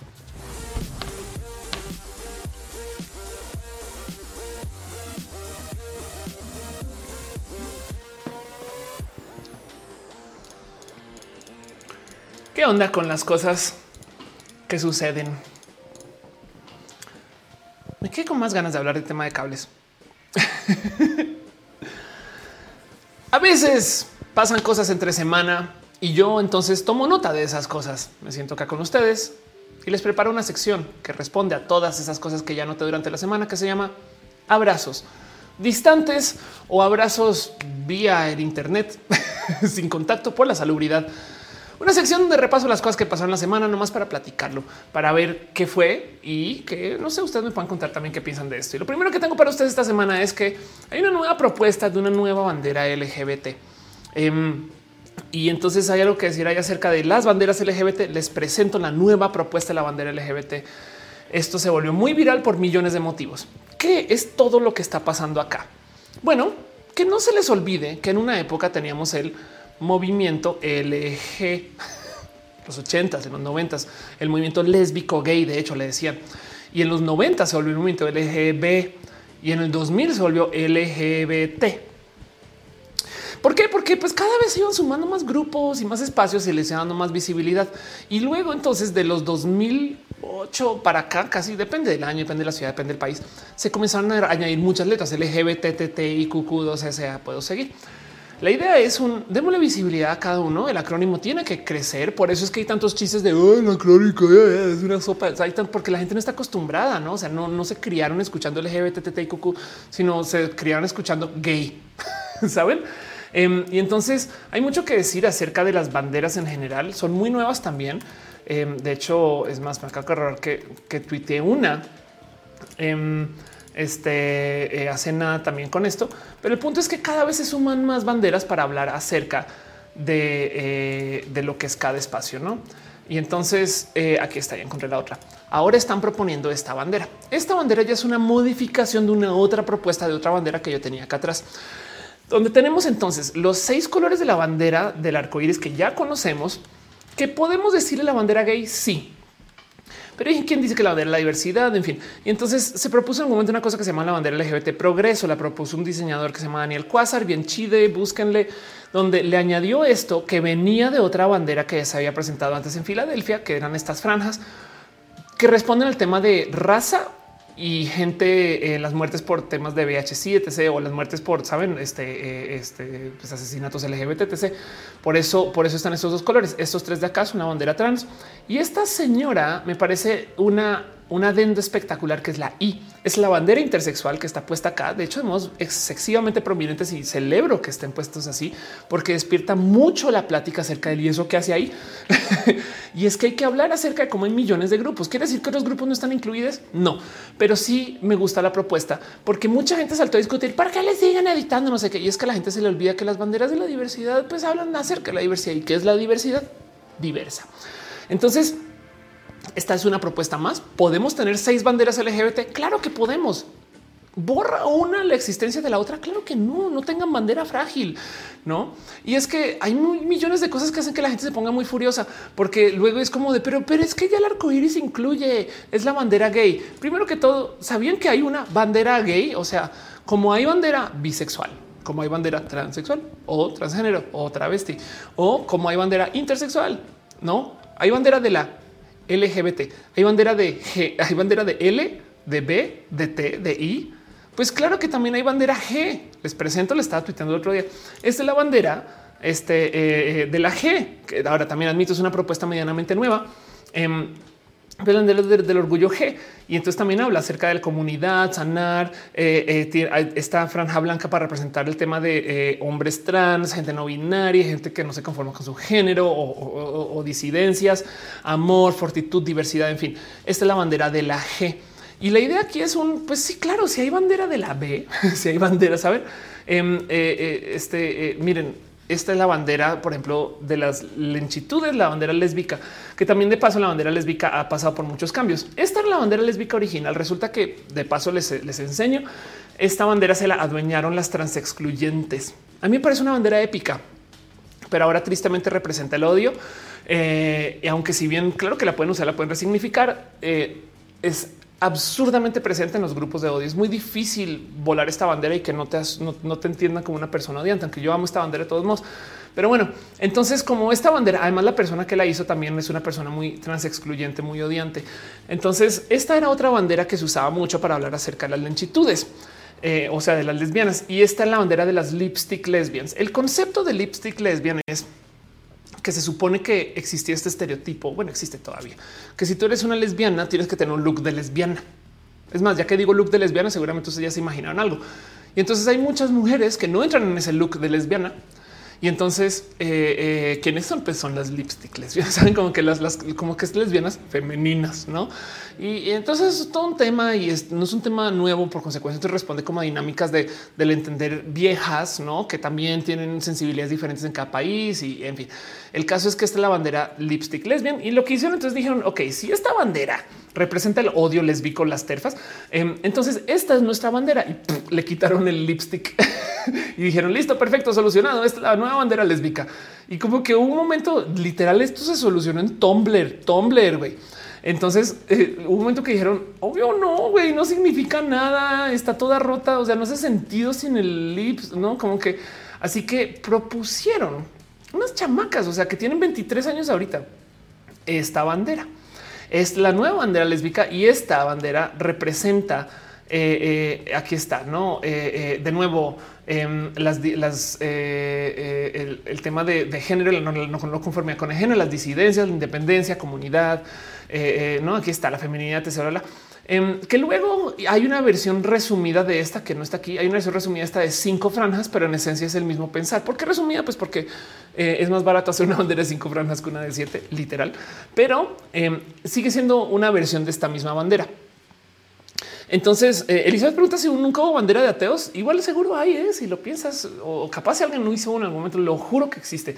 Em, pero bueno, entonces el punto es que se rediseña nuevamente la bandera LGBT y lo único que quiere decir esto es que es esta la nueva bandera LGBT. Si ustedes quieren que lo sea, no tiene que ser. Vi mucha gente muy furiosa, muy, muy, muy exaltada. Pero ¿por qué me cambian la bandera? Y es de tu bandera todavía existe. Y yo creo que esas son las lecciones. Por eso quiero hablar tanto de este tema. Estas son las lecciones que hay que aprender de la diversidad. La diversidad es diversa y claro que vamos a tener símbolos nuevos y no van a eliminar los viejos a menos que los viejos tengan una toxicidad que valga la pena reconsiderar.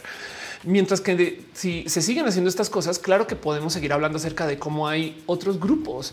Y es que es absurdo como, no sé, como que de repente cuando se añadieron eh, eh, eh, saben que las franjas trans y luego este, el, triángulo intersexual, ahí sí le saltó a gente que ya está en la diversidad y es un poco. Entonces tenemos algo que hablar no la diversidad hace cuestionarte y entonces este nuevo rediseño yo creo que está cumpliendo con su meta. Me parece espectacular. Ojalá hagan más de esas locuras. Pero bueno, el Gallegos dice: Recuerda el show de Sheldon de banderas, más banderas. Hace nada eh, grabé para un eh, grabé con Pau Chavira para, para un podcast hablando de vexilología queer. Voy a ver si lo rescato para este canal.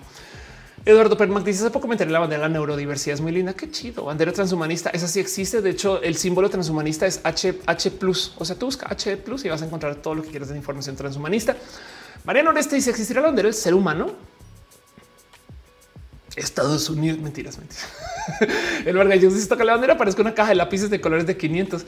No es eso chido. Claro que sí. Exacto. A mí me encanta eso. Es que la diversidad, o sea, el mensaje es el mensaje es que en la diversidad no le pertenece a nadie y nos pertenece a todos al tiempo. Saben como que es lo bonito, es, es de no bandera de gente tragona. Seguro hay algo. Elizabeth dice: ¿Por qué nunca hubo bandera? Creo que ya te había visto. Capitán Garra Negra dice: Igual en Tumblr nació la bandera pansexual. Exacto. Ahí nació. Jorge F. Díaz dice: Estaría bien hermoso hacer algún taller de diversidad en el que tú hagas tu propia bandera de acuerdo a lo que te identifica. Me parecería lo máximo. Les voy a decir algo acerca de la bandera. Em, primero que todo, para la gente que dice que me cambia la bandera, em, la bandera original, la que hizo Gilbert Baker, ni siquiera es la que tenemos ahorita. La bandera de Gilbert Baker es esta. Y entonces les va a parecer diferente. Sí, porque primero que todo tiene este rosa. Ahora somos unas personas muy mal criadas, muy, muy, muy, muy mal criadas, porque hoy en día pensamos que podemos conseguir todos los colores de toda la tela que queramos, porque podemos, güey. Mientras que en ese entonces, en los 70s, 80s, el rosa era una tela muy cara ¿Por qué son franjas? Porque si tú vas a ir a marchar, esto es lo más fácil de coser. Saben como que el pedo aquí es si esto fuera un ahí sí, como si, fuera a hacer esto en una bandera, les cuento cuánta gente no hace banderas para la marcha. Así que la idea fue hagamos una bandera, este em, hagamos una bandera que sea fácil de hacer. Entonces, franjas listo, se acabó y salieron las franjas. Entonces, obviamente le comenzaron a mover. Em, de hecho, eh, eh, a ver, eh, Filadelfia. Yo quiero tener esta bandera. ahora, ahora, ahora que me metí en este rollo de banderas, ahora quiero tener esta. Esta la habrán visto, por ejemplo, en los emojis. Eso es una propuesta que se hizo en Filadelfia justo para añadirle estas dos franjas a la bandera y, la usan. O sea, vean, aquí está la franja café, la franja negra y de nuevo raza, eh, eh, la gente negra o también hay gente que toma el negro por el tema de muertes. Em, y ahí está, ¿no? Entonces, claro que hay varias banderas para esto. Y, nada, y se los dejo ahí como de bonito. Bienvenidos al show de Ofelia y Sheldon. Eh, banderas, más banderas. Pero bueno, en fin, em, dice también a mí me parece severa la LGBT Sudáfrica. Anda, importante. Dice cómo sería la bandera de todas las cosas. este sería en nueve dimensiones. Eh, José Manuel dice con cuál bandera te identificas más tú? Yo amo la de Gilbert Baker. Ahorita era la que tenía acá, pero ahorita esta bandera es de modo sentimental, es más interesante y más, más, más importante para mí. Pero bueno, wow. Nadie dice me encantaría ver que saque una bandera de las discapacidades, pero que la gente daltónica pueda apreciarla también. Wow, qué locura. Claro que sí. Em, eh, ¿Cómo se llama eso? Los, los distonismos eh, tritanopia. Claro, a ver si, a ver si hay algo, eh, porque vamos, a buscar. Ve esto, tritanopia flag. vela, vela, vela. Es que es que tú ve, te digo, la diversidad es diversa. Ve esto. Em, esto es eh, Rainbow Tritanopia. Y esto es la bandera del orgullo, pero Tritanopia, que de paso es uno de los modos en los cuales se puede eh, eh, este, devenir em, con el tema de colores para, para pues, que nos ve diferentes, ¿no? Pero aquí tienes Pride Flag, pero Tritanopia. Qué chido, güey. De paso, si les interesa, hay un subreddit para eso. se llama Queer Vexillology. La vexilología es lo que hace Sheldon, es el análisis de las banderas. Em, y entonces este, ahí les dejo. Esto es la bandera del orgullo para eh, este, pero bueno, se diría tritanópica. Ahí te la dejo. Estas cosas existen, pero bueno, eh, propuestas hay. Eduardo Permac dice amo el nerdeo queer. donde nos fuimos? Chocuas dice como el escudo de México. Cada quien dibuja la águila como puede. Exacto. De hecho, en mi, en mi tatuaje de bandera, yo no sé si alcanzan a ver, pero ese escudo es un punto. Es un punto, güey. un punto café. No, no son los símbolos patrios. En fin, em, Dave Cortés dice emociona con la presentación de Nintendo mañana. Super. Sí. ¿Cuál es tu juego favorito? Yo, yo todas, yo puedo, necesito más Star Fox. En el mundo no los vamos a tener. Entonces es bien triste. Damián pregunta por la bandera atrás. Esa bandera se llama la bandera Visa. Eh, la bandera interseccional sorora y aliada es la bandera de los feminismos. No es la bandera, es una bandera de los feminismos. Es una propuesta muy bonita. Me llega al corazón porque la hizo una amiga muy especial y ahí la tengo. Pero bueno, Bar dice ayer pedí mi bandera en el mercado. Eh, eh, pues a los cinco minutos vi esa nueva bandera con el triángulo y casi me muero. Habrá tiempo para tenerlas todas. Es como Pokémon, coleccionalas. Pero bueno, luego otra cosa que tengo para ustedes: abrazos, cariños, amores, cosas que pasaron esta semana que yo voy anotando aquí en mi lista. Este tema que les sigue rascando y siguen apareciendo cosas nuevas. Ya saben que yo tengo acá bien puesto y bien observado el tema de cómo los psicodélicos son muy buenos para la depresión. ¿Por qué me divierte mucho este tema? Porque pues son las cosas que como que la van de las drogas, ¿no? Y se burlan y no sé qué es de no mames, güey, si se hubieran sentado dos segundos a investigar, se hubieran dado cuenta que son muy buenas. Afortunadamente ya se está investigando, entonces ya se están dando cuenta que es muy buena, ¿no? Entonces ahora me da mucha risa, eh, literal, em, porque, eh, eh, ¿cómo se llama el, gas que te da risa en español? gas em, de la risa, ¿verdad? Óxido nitroso. Ok, muchas gracias. El gas de la risa. El óxido nitroso, pues resulta que descubrieron. Y es que miren, yo a veces me pregunto cómo habrá sido la vida de la persona que dijo vamos a investigar esto. Pero descubrieron que si tomas microdosis de eh, este, ¿cómo es? Óxido nitroso del gas que de, laughing gas, o sea, el del Joker. Em, si tomas microdosis, eh, microdosis, resulta que son muy buenos para la depresión. Em, con un problema te puede hacer mucho daño. Eh, de hecho, esto toca hacerlo de modos muy controlados. No vayan a comprar uno de estos gases eh, para tener en su casa. Solamente sepan que esto sucede porque mm, vean, nomás haciendo lista. Aquí lo anoté. Los psicodélicos, la que también en los whippets son buenos para la depresión. El cannabis está legalizando. Es ilegal fumar tabaco en un bar. El éxtasis o el MDMA es un tratamiento prometedor este, para el TPT. Em, este, para el estrés, el estrés postraumático, estas cosas. ¿no? Em, y eh, para rematar ahora este análisis o este descubrimiento que el gas de la risa puede ser bueno para la depresión si se lleva este eh, a modo de microdosis. Gas de la risa mejora la depresión. Aproximadamente un tercio de las personas pasan depresión corre el riesgo de presentar resistencia al tratamiento, mientras que el óxido nitroso del 50% lado tiene efectos antidepresivos tempranos en las personas con depresión mayor resistente al tratamiento. O sea, en casos donde nada funciona, puede que este gas sirva.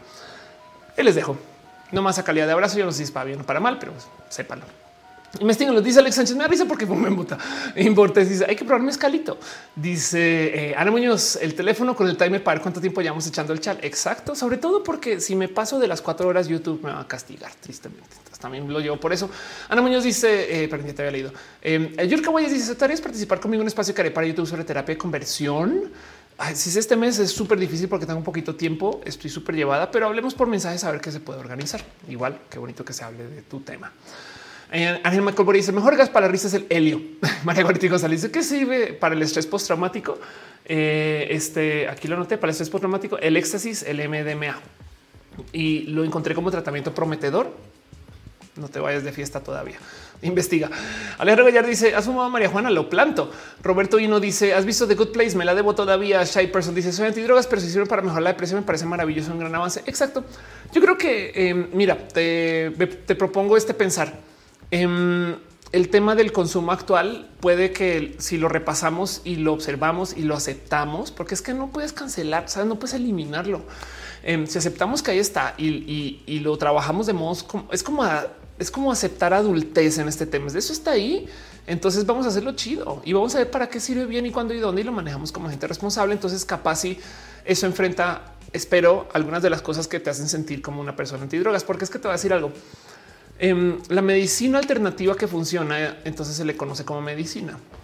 Por consecuencia, eh, hay muchas cosas que eh, la medicina no acepta porque hay todo este como rechazo, no como de ah, pinche marihuana. Y es como de güey, no manches, hay muchas cosas muy buenas, pero es que si no nos dejan ni siquiera observarlo y medirlo, entonces vamos a tener problemas. Y por eso es que me gusta mucho todo este análisis, porque es un pensar de no, esto sí es importante, pero bueno, en fin. Otras cosas que pasaron esta semana, espero eh, no, no haber sonado muy agresiva con eso. La verdad es que se súper vale tener tu posición, pero pues nomás aquí pensando de mis pensares de por qué yo me volví tan pro esto. Em, otro análisis, cosas que pasaron esta semana. Eh, una cosa que de estas también que me divierte mucho presentar. Ya saben que yo me gozo mucho el hablar de cómo usar Facebook en el trabajo resulta que es bueno porque tu cerebro necesita descansar. Pues resulta que eh, aparece un gran estudio de cómo el proceso de aprendizaje del cerebro funciona de tal modo que sí requiere de unos descansos. Mejor dicho, es un gran estudio que topa que eh, el mero em, poder observar, de hecho, responde a procesos en tu cerebro que requieren de que dejes de observar por un rato. Mejor dicho, si te obligan a leer un libro, concéntrate mientras lo lees versus si te dejan leerlo y que mires al infinito de vez en cuando, que lo pongas, te pares, vayas aquí al Oxxo y vuelvas. Esas cosas Curiosamente aprendes más cuando le das chance a tu cerebro. O sea, como tu cerebro no, no está escribiendo como un disco duro, entonces necesita descansos. Em, por consecuencia, también para trabajar, para hacer cosas que sean de largo plazo, excepto la tesis. Es así, por favor, adelanten una, una línea, una línea por día, es todo lo que pido. Em, excepto de vez en cuando, vale la pena darse esos pequeños espacios de descanso. Y entonces ya sé que obviamente tomó, ah, pero mi trabajo no me deja no sé qué. Pues sí, pero pues eh, me gozo mucho que esto da, traigo un estudio atrás y se los comparto no más que a eso. Los descansos breves son buenos para el cerebro al estudiar. Aparentemente el proceso de aprendizaje real en el cerebro tiene lugar cuando tomamos breves descansos en el medio. Y, entonces habla un poquito de, pues sí, es que en última nuestro cerebro pues, tiene que pasar por estos procesos de, pero pues también vean esto, practicas 10 segundos, 10 segundos descanso, practicas 10 segundos, 10 segundos descanso, en vez de darle así como le doy, le doy, le doy. Y lo mismo con los procesos de descanso para dormir. Si ustedes quieren aprender algo, aprendan a dormir bien, se los dejo así como un súper consejo porque el cerebro guarda cosas en el cerebro cuando dormimos. Oscar que dice por qué no se puede más de cuatro horas seguidas. Em, eh, no según yo sí, pero pues bueno, el punto es más bien date descansos. Eh, hola, Monte dice: Yo una vez consumí LSD eh, vía AMSP3 como la Venus de Milo. Eh, José Manuel Soto dice: La única vez que me dejó en paz la distimia por un rato fue la, la marihuana, aunque se me acabó esa cepa en específico. Me tocó volver a lidiarlo, aunque con más herramientas. Qué chido. Mónica Gavilanes dice: Por fin terminé mi tesis.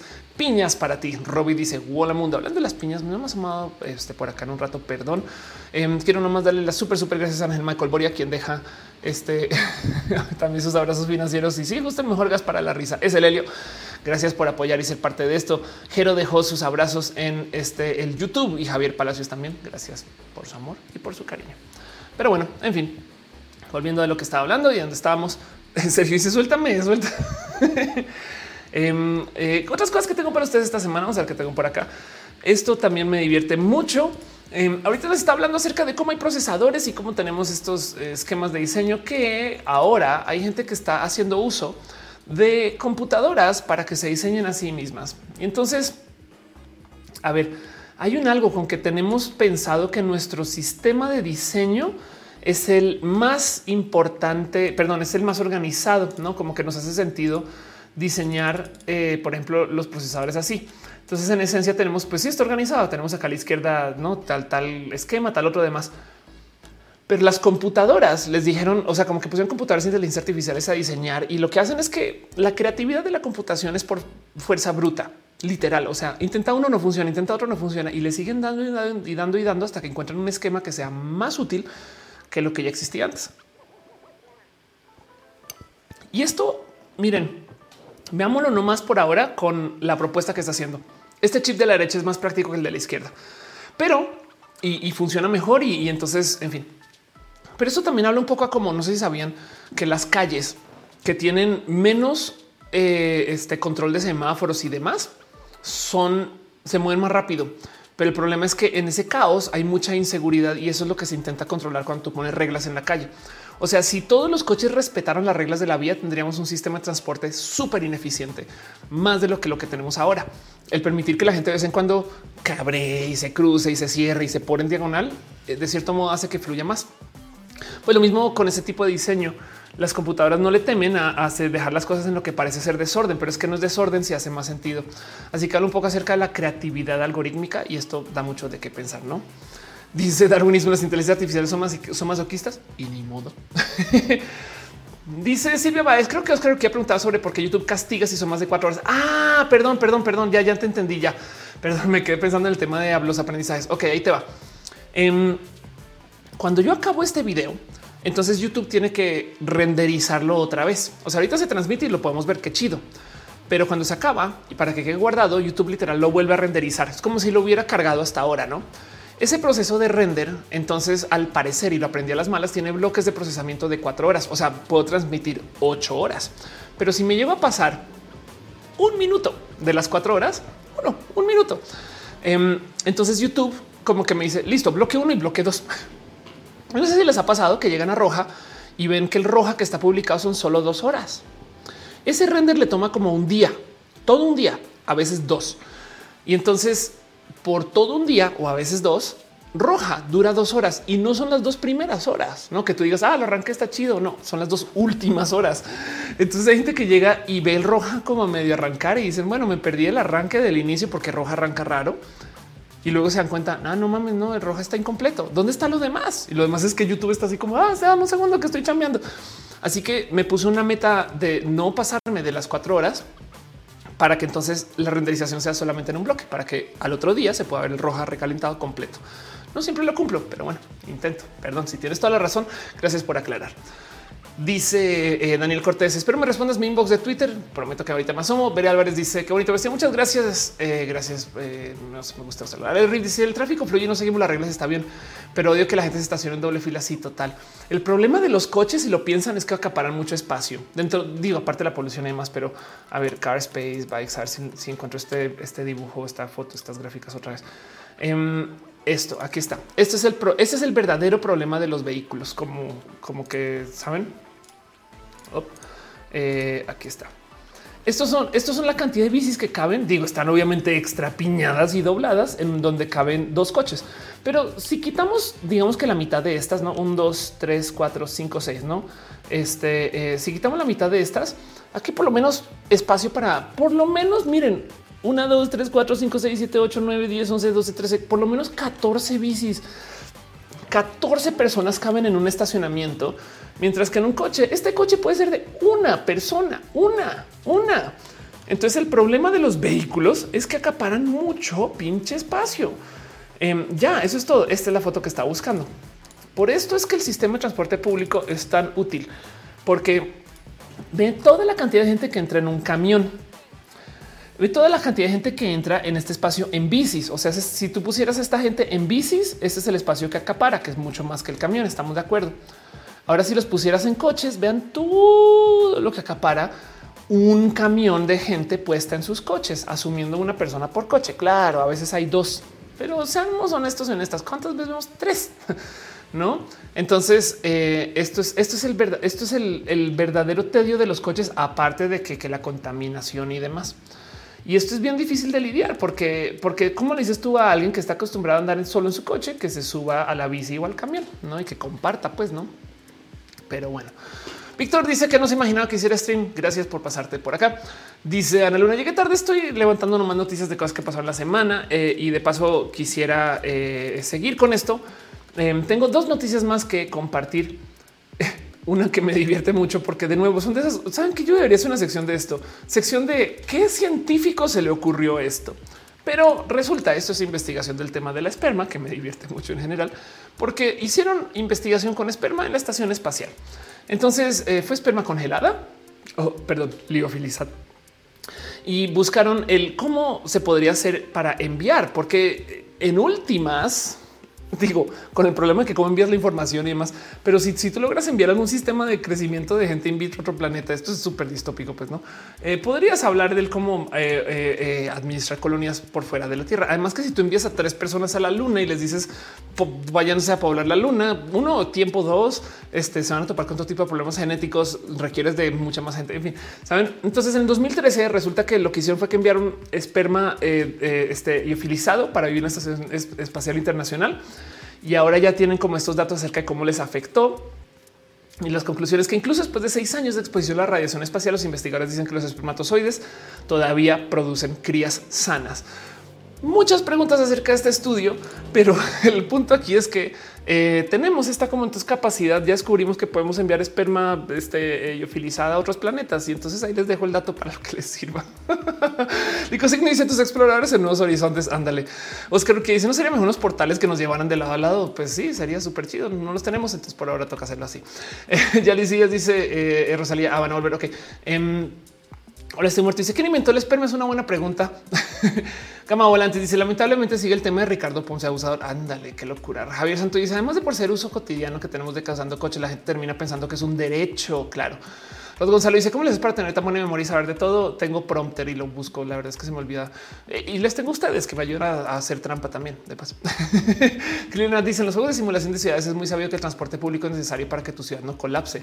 Y en los juegos de, verdad, no? O sea, eh, la verdad es que una ciudad sin transporte público sufre mucho.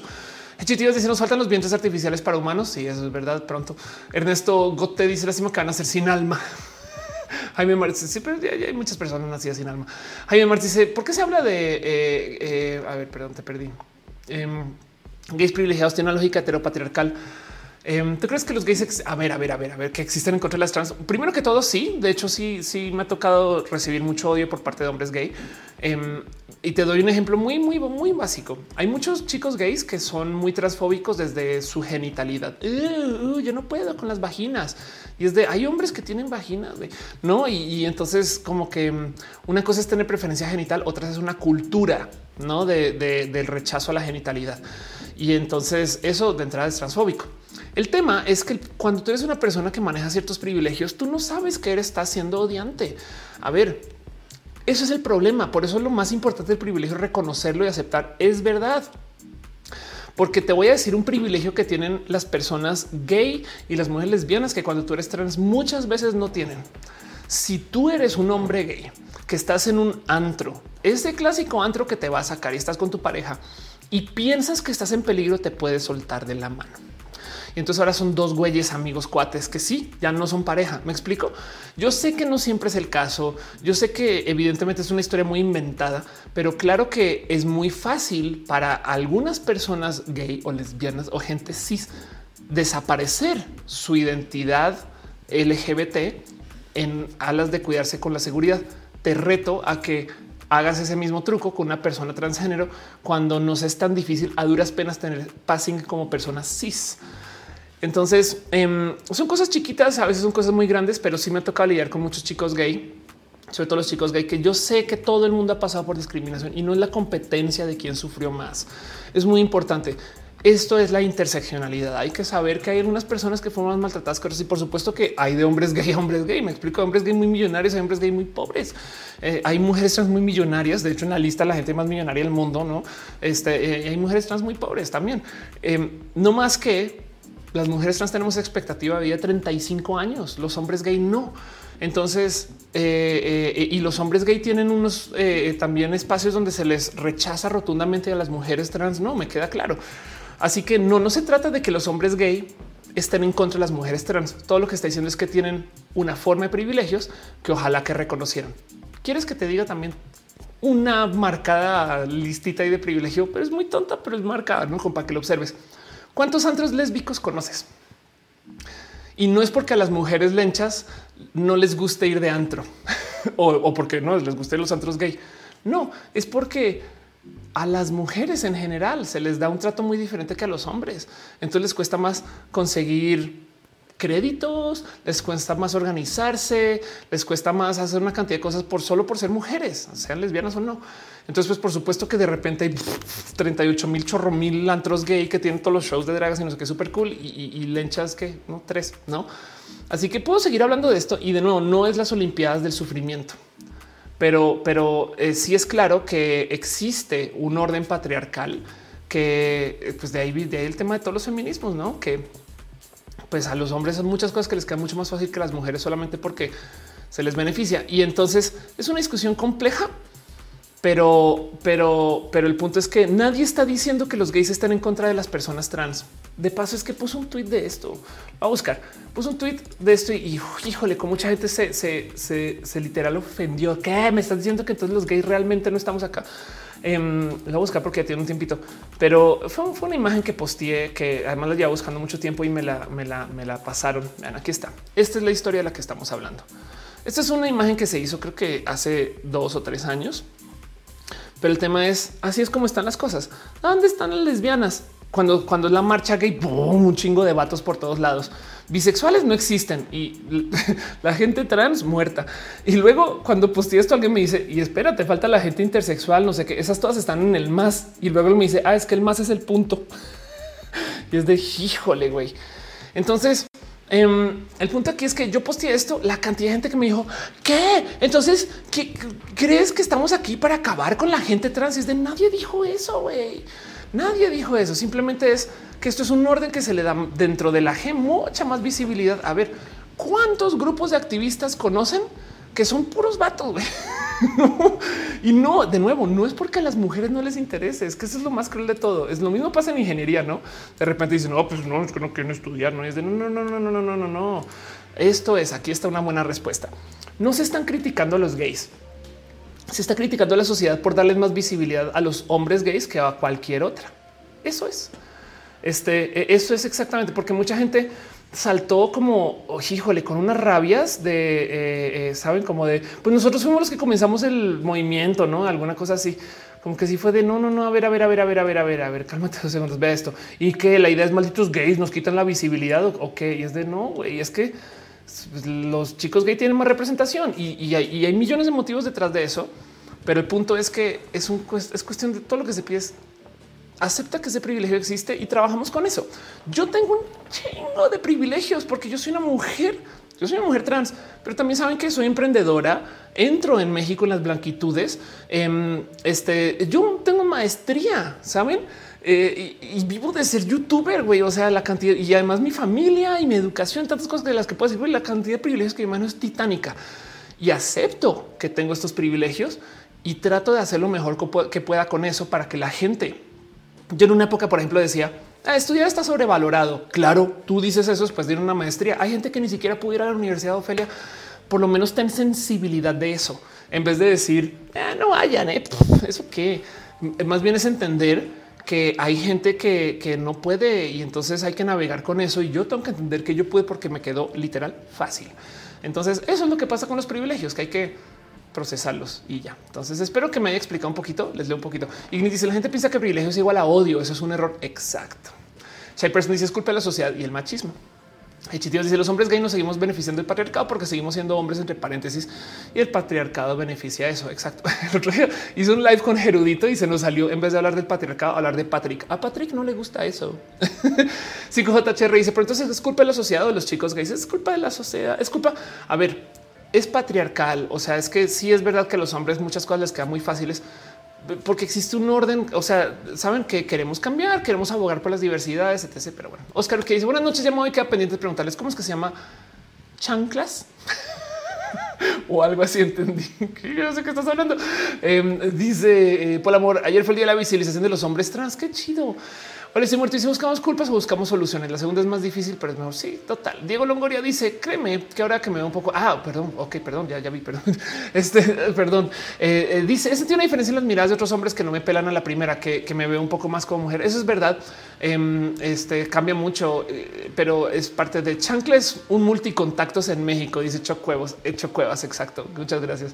Perdón, no había visto tu nombre bien. Y Chato dice: Yo ocupo el marketing que civiliza más aún es que otros también. También. Miren, a veces, a veces eh, eh, estas cosas no son a propósito.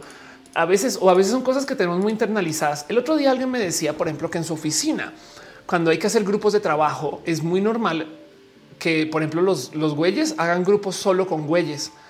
Y literal me acuerdo una persona que me decía y le pregunté y me dice, le preguntaron a los güeyes y me dice, no, es que nos estamos organizando con los chicos porque es que añadir mujeres y ojo, le resta fuerza. Entonces es una cosa que es como, ah, ok, ¿y, qué haces? no, Ale dice antros para lenchas, por supuesto, vengan a la marcha lencha. Shy Person, digo que hagamos el planeta Marte LGBT. Yo creo que sí, este suena divertido eso. Pero bueno, el caso, y ya para cerrar todo esto y cerrar el show, no sé preguntas y respuestas, em, es que yo estaba hablando del esperma. Entonces eh, eh, eh, sepan de eso. perdón, ¿qué pasas comentando? Dice Jaime Marx. Ojalá hubiese una dirigente trans en la ciudad que pueda cambiar la forma en la que se piensa para evitar posibles enfrentamientos entre trans y gays. Yo creo que tenemos que aprender esto en la diversidad y ya entender que la diversidad es diversa y que no nos pertenece, porque es que si no es L versus G versus B versus T. Se trata de entender que tenemos nuestras necesidades y otros grupos de personas también.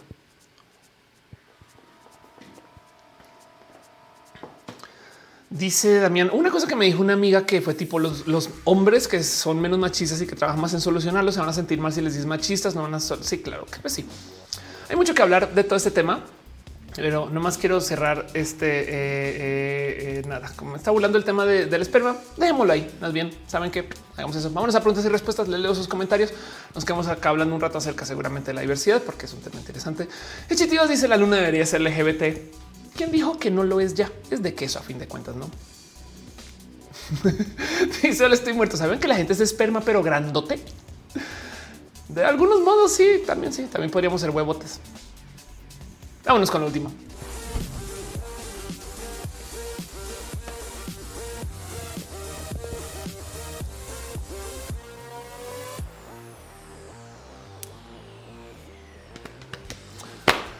Em, Darwinismo 2 me dice, ¿tienes un spoiler acerca de cómo hacer la marcha digital? No tengo la más mínima idea he escuchado muy poquito. Les, les puedo decir esto. Yo no estoy en esa marcha que me cae raro, pero bueno, el comité puede hacer lo que quiera hacer. Yo estoy en la marcha lencha que va a ser este 19. Eh, me pidieron, le pidieron videos a algunas personas, pero me vuelo lo siguiente. Capaz si mucha gente ya sabe y ya se anunció. Si lo saben ustedes, adelante. Pero yo creo que si no han anunciado todavía, puede ser porque tienen algunos nombres bien cool y van a ser muy pocas personas quienes no como tipo tres presentadores a lo largo de todo el día, no como antes que tenían un chingo de gente y, van ciclando o va a haber un chingo de gente. Yo no estoy invitada. no, como sea, no pasa nada. Em, lo que sí les puedo decir es eh, la gente que hace estos eventos eh, va a ser un evento chido. Siempre le pone muchas ganitas y, la idea es hablar acerca de la diversidad. Em, de hecho, eh, tiene sus bonitos mensajes. En marcha lencha sí va a marchar y, todo es autogestivo. Entonces, quién sabe qué acabar eso, pero em, es otro tipo de cosa y no sé bien qué esperar de este 26, pero va a ser bonito. Pilar Cano dice: Tú que todo lo sabes, tenemos alma pues no hay respuesta a eso. Em, te voy a decir algo. Eso sí, hay análisis de qué sería el alma si lo piensas, porque por un lado es si es algo que existe físicamente en nosotros, entonces sí se no hay nada de como que transferencia de pesos o de energía cuando no fallecemos. Y más bien del otro lado, entonces si es como un estado de conciencia, puede ser, pero entonces que se transfiera o no, ni idea. La verdad es que es muy difícil poder medir algo que es indescrito. Pero bueno, Alex, no estás invitado hoy. Boicotear estoy invitada de corazón y de alma y ustedes también están invitados. Esto es un evento libre, no sé qué decir. Fabián del Lema dice los cisgéneros pueden incluir la bandera. Pues sí, claro, por supuesto. Claro que sí. Ernesto te dice: Yo tengo ideas que pueden llegar a ser contrarias, pero me gusta dar mi opinión como un aporte respetuoso a la diversidad de ideas. Te voy a dejar ahí un caveat, un algo que observar. Siempre y cuando tus, em, tus propuestas sean incluyentes y no excluyentes u odiantes porque el discurso de odio ya no es una opinión. ¿Me explico? O sea, eh, eh, eh, el discurso de rechazo solamente por motivos de prejuicio, por ejemplo, este tipo de cosas, es como mucha gente salta a decir, pero es que yo tengo mi derecho a decir, yo puedo decir lo que quiera, no? Yo, yo, tengo este mi derecho a, a comunicarme, decir, expresarme, no? Pues el derecho de la el derecho a expresión solamente dice que el gobierno no te va a perseguir por lo que digas, no que no va a haber repercusión alguna por lo que digas. O sea, si tú dices una estupidez, no estás exento de que alguien se sienta ofendido por eso. Lo único que dices es que lo puedes decir y el gobierno no te va a llevar a la cárcel por eso. Y del otro lado, la otra cosa que también hay que tener presente es que hay cosas que no puedes decir y el gobierno sí te va a llevar a la cárcel por decirlo, como por ejemplo planear un crimen. Si tú le dices a una persona ve a asaltar ese banco, salió de tu boca, lo dijiste tú y alguien fue y asaltó el banco y agarran a esa persona, esa persona es criminal pero tú eres el autor intelectual y vas a la cárcel solo por decirlo. Entonces tu derecho a la libre expresión se acaba el momento que incita al odio o al crimen y no te libera de consecuencias porque puedes decirlo, pero hey, güey, también hay gente que no quiere que lo digas porque quiere que seas consciente, presente, decente. Puedo seguir. Si hay personas con el tema del alma, ya me dio una crisis existencial. Dico Signo dice, eh, pues como lo que pasó con Trump en el Capitolio. Eh, anda, sí, exacto. Eh, el tema del concepto del autor intelectual existe, es verdad. A él le dice, he visto tu cápsula de diversos, somos en el canal de YouTube del 11, me gusta mucho lo que es la información. Muchas gracias, tengo mucho cariño en tus videos. Gracias por venir acá. Ahora si muerte dice, ¿por qué necesitamos un alma? Sin ella deberíamos de valer lo mismo. Sí, el concepto del alma también es que es parte de nuestro ritual de cómo procesamos la muerte. Ahora el otro día estaba tuiteando que hay mucha plática acerca de a dónde vamos después de morir, ¿no? Pero como que siento que hay muy poquita plática de y de dónde venimos, güey. O sea, qué chingados estamos haciendo antes de nacer. no, además que raro porque así se trata de recuerdos y demás. Yo no tengo un solo recuerdo de 12 para atrás, no? Entonces, como bien que pude haber nacido a los 12 años y, si me dicen tú naciste ya así de grande, así transicional, yo me la creo. Güey. Pero bueno, eh, Dice, hola, se muerto en Star Trek. ¿Hay algún tipo de tecnología alterna a los cables? Sí, hay de todo, hay de todo. Es más, esto es bien divertido. Eh, en Star Trek los chips eh, son optrónicos también. Entonces, eh, a ver, Star Trek. Este se llaman chips isolineares, que en esencia es como decir USB. O sea, acuérdense que esto se inventó en los 60 Em, eh, perdón, esto luego los chips isolineares comenzaron a aparecer en los 80s, pero así se ven. Entonces en Star Trek en los 80s dijeron en el futuro los, los, discos de memoria y demás van a ser así y son chips isolineares. Em, entonces, en esencia decían que si, por ejemplo, pueden procesar y calcular otras cosas de más etc. Bla, y si los ponen cierta combinación, pues es lo mismo, no? No son estos llaves USB un poquito, no más que considerando que ahora estos son computadoras enteras cada una, pero una llave USB de hoy casi que puede ser una pequeña computadora. Entonces son bien bonitos porque te los ponen así y todos se alimentan con luz. Eh, porque pues evidentemente se ve bien en cámara. Yo creo que Star Trek eh, le hace muy bien con esto del mostrar circuitos y estas cosas en cámara, que es súper difícil. Por eso siempre muestran todo tipo de estupideces. Pero luego, em, ya en las últimas eh, eh, iteraciones de Star Trek se inventaron eh, circuitos bioneurales. Entonces nos dicen que ahora se vuelven este tipo de procesadores que son biológicos. O sea, en esencia son como pequeños cerebritos, pero no son cerebros. O sea, son como pequeños órganos que a veces literal entran y está así todo, todo negro. Es como, oh no, se contaminó con un virus porque es biológico. Em, que hace sentido. entonces funcionan dentro de un gel y son estos así la tecnología del futuro en Star Trek. Pero bueno, ah, de nuevo, lo chido de esto es pensar que estos son los ochentas que se propuso. Pero bueno, eh, hola, es la tecnología más misteriosa e interesante de Star Trek. Eh, yo me gozo mucho en Star Trek, eh, este, no más el diseño de las naves, porque son naves que tienen un, sentido de orientación bien divertido. Dave Cortés dice cómo las nuevas iMac fuera lo bonitas para que los puertos era una revolución tecnológica en el futuro. El procesador. Tengo un roja que ahorita viene mini roja que habla de ese tema, pero el procesador es lo importante aquí. Em, este y esto lo vamos a ver en otros lugares, no? Gama Volante dice: Vengo a recordarles que dejen su lindo like. Sus likes son muy lindos. Confirmo. Muchas gracias. Dice Ana Muñoz.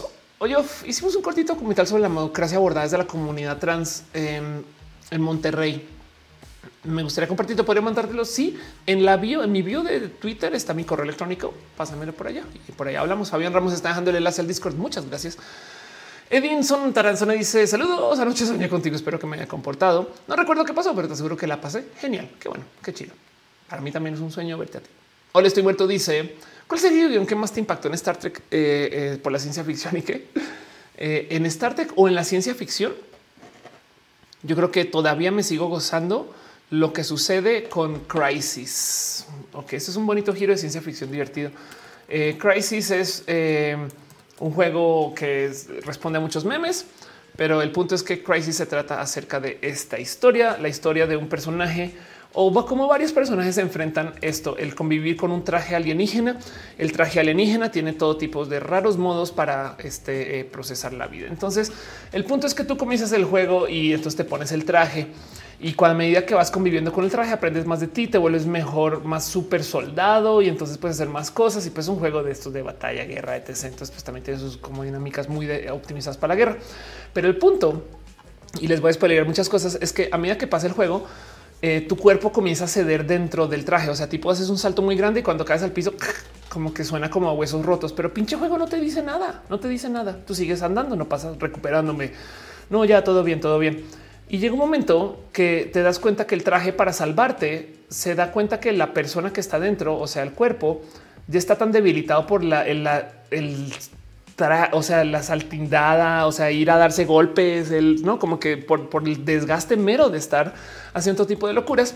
Y entonces lentamente lo que acaba sucediendo es que tú te comienzas a convertir en el traje hasta que eventualmente en algún momento después de un modo así muy rápido se abre y, tu cuerpo no, tu cuerpo está muerto. Perdón, spoiler de cosas. Y entonces en últimas, em, tú te vuelves el traje y, hay mucho que decir ahí desde lo filosófico, no que tú te vuelvas. No es como suena tonto, pero una caricatura de esas que eh, se transforma en coche, ese tipo de cosas no transformas, que es más coche o es más persona o es más robot. No, ese tipo de preguntas me parecen muy entretenidas y en Crisis lo manejan con mucha elegancia, porque entonces, si tú eres el traje, ¿qué pasa si alguien más entra? Millones de preguntas, no? Y además, que es ser un traje? Pues bueno, eso también se levanta en Full Metal Alchemist. Em, eh, eh, donde, donde este, una persona se vuelve una armadura y muchas preguntas con eso, pero bueno, se los dejo. Pero bueno, Ernesto Gote dice: ¿No te pasa que no pensaste que alguien era odiante y resultó no serlo? A cada rato y toca tener mente abierta para eso. Mente abierta es lo único que puedo tratar de mantener. Y Pato dice: Con el Run Crisis. Exacto. Eh, dice que si he visto Her, me parece muy interesante que el protagonista podría considerarse parte de la diversidad total. Yo creo que algún día va a aparecer alguna diversidad específica para temas de tecnología, pero ahorita no hay pero yo creo que algún día le van a poner un nombre más presente a eso. Capaz si ya hay, capaz si existe, no tecnófilos, algo así. Se le dice buenas noches, emociona por el Nintendo Direct de mañana. Claro que sí, que no. Yo dice, dijo Star Trek Shot. González Romero dice, dice tamales rojos o de dulce, de dulce, pero que la comida dulce me sabe. Gente bonita, creo que es hora de ir cerrando este show. Quiero nomás dar las gracias a ustedes. Este mm, Ariel Ortiz pregunta por Psycho No, no he visto Psycho Me lo debo. Voy cerrando este show. Eh, siento que eh, eh, todo lo que les tenía para presentar ya se presentó. Espero que se hayan gozado el tema de los cables. Dice Neto, yo me siento más gusto con las personas biopan porque siento que muchas personas hetero vamos a ser más transfóbicas. Sí, la diversidad te hace pensar cosas, ¿no? Entonces es un tema de la gente que convive con la diversidad. También trae esos temas y, en fin, tecnócratas, dice Jaime Marx, ándale. Dice Luis Cerritos, de hecho, ahora es un hablando de la escasez de GPUs y la crisis del silicio. Hablé de procesadores y de hecho ya tengo el mini roja para publicar eh, y levanté el tema, pero no levanté como el tema entero. No podría no tomar nota. Person dice buenas noches, buenas noches. Muchas gracias. Eh, están hablando ya mi pela. Eh, Mago Rodríguez que a mí mire exacto. Dice Wendy, ¿qué haces en la semana? Esta semana voy a estar con René. René Ghost está aquí en la Ciudad de México, entonces vamos a estar viéndonos. Palabra Nubu dice: ¿Se puede en el planeta con alguna lluvia geomagnética? Te voy a recomendar un canal. Eh, a ver, Em, si quieren, es más, a mí me asombra que este canal cada vez va más como camino a ser uno de esos como top de YouTube, pero mm, aquí está. Entonces, si que algún día quieren divertirse, estos de, los canales más, o sea, es, está en inglés, pero se llama Curious Droid, eh, que es híjole, la cantidad de cosas que ve este personaje. Obviamente habla acerca de tecnología desde eh, dispositivos, habla de física, etc. Pero tiene un video en particular donde habla de cómo qué podría suceder si pasamos por una tormenta solar de nivel Carrington. Entonces, para que entiendan, esto es eh, una tormenta solar impresionantemente grande. Aquí está el evento Carrington. Eh, el evento Carrington fue una poderosa tormenta geomagnética que sucedió en 1859 durante el ciclo solar. Una eyección de masa coronal golpeó la magnetosfera de Tierra, indujo una tormenta geomagnética la más grande registrada. Se le conoció como la llamada luz blanca asociada a la fotosfera. Fue observada registrada por astrónomos británicos. La tormenta causó fuertes exhibiciones de las auroras, causó estragos. Em, y el tema es que en su momento eh, pues, no había tantas cosas. O sea, se está hasta duras penas esto que le está contando hoy. No se está instalando la electricidad en el mundo. Una tormenta solar de esta magnitud eh, causaría irrupciones eléctricas generalizadas, apagones, daños debido a cortes prolongados a la red eléctrica. Em, la tormenta solar en 2012 fue de magnitud similar, pero pasó la órbita de la Tierra sin golpear el planeta, desapareciendo por nueve días. Entonces, em, aquí se, eh, se, chuta el análisis de qué pasaría si, si nos golpea otras de otra de estas y, lo único que les tengo que decir es pandemonio. Güey. Se acaba allí. Es como de fin de la sociedad como la conocemos y nos volvemos a reconstruir si nos llegara a golpear una de estas cosas hoy. Pero bueno, el evento Carrington ahí se los dejo. Curious Droid se los súper recomiendo. Wow, el evento Carrington se vio en Colombia. Qué locura.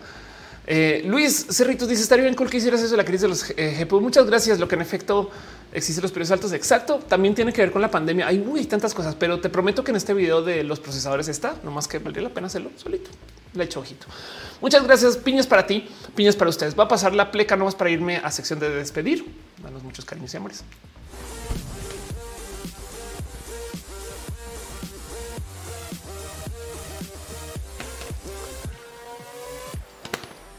En fin, lo que es roja es roja. Este show existe porque ustedes están acá.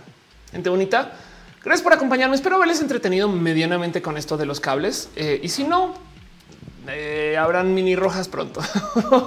el próximo roja vamos a hablar de temas de la diversidad enteramente. Estamos en semana de Pride ya para el próximo roja dije próximo mini roja. El próximo roja eh, vamos a hablar acerca de la diversidad y entonces nos vamos a desquitar acerca de la historia, eh, temas LGBT, eh, todo lo que sucedió en Stonewall, estas cosas que me gusta platicar siempre durante Pride, porque hay que hablar de estos temas. Hay mucho que ver. Si a ustedes les interesa el tema de las lenchitudes, marcha lencha el 19, pero también tengan presente que pues aquí vamos a seguir hablando de estos temas por mucho tiempo y sepan de paso, voy a hacer un pequeño plug no necesario, pero mm, hice un curso de diversidad eh, con Platzi, yo sé que lo estoy anunciando mucho, luego me callé de repente, pero eh, sepan que esto sucedió. Hice un curso acerca de temas de la diversidad en Platzi, que es un curso de diversidad, inclusión y no discriminación. Eh, si quieren asomarse ahora, Platzi les va a pedir una suscripción a Platzi, pero pues ahí está, son 15 clases en total. Espero que sigan sumando temas más adelante. Eh, y habla de esto, no pronombres, lenguaje incluyente, eh, asexual, grisexual, demisexual, queer, travesti, transgénero, transexual, intersexual, cisgénero, todas estas cosas. ¿A dónde va la diversidad? ¿Por qué importa? Algún día veré qué más hago con todo este material, pero pues ahí está en el Inter atrapado atrás de Platzi, en un que Platzi es un lugar muy bonito. Sepan que esto existe, pero bueno, ahí se los dejo por si también tienen dudas y más. Pero nos vemos también en el, Roja de Pride. No vamos a tener marcha, pero sí vamos a tener marcha. Que no se les olvide que marchar en redes también es marchar no tienen que ir a la marcha, aun cuando se puede marchar, pero si lo ponen en redes, eso es parte de muestra la bandera. Si tiene una banderita, póngala en su terraza. Eh, viene la naviga y saben estas cosas son muy importantes, pero bueno, en fin. Quiero que sepan que este show sucede gracias a la gente chida que deja su cariño y su amor y sus abrazos financieros. Entonces en eso quiero súper agradecer a la gente chida que está apoyando desde el Facebook. Un abrazo Ángel Michael Boria. Gracias por tomar tu cariño. Eh, gracias por apoyar. Michael H. Soria también. Gracias por dejar tus abrazos. Y Claudia Sánchez también.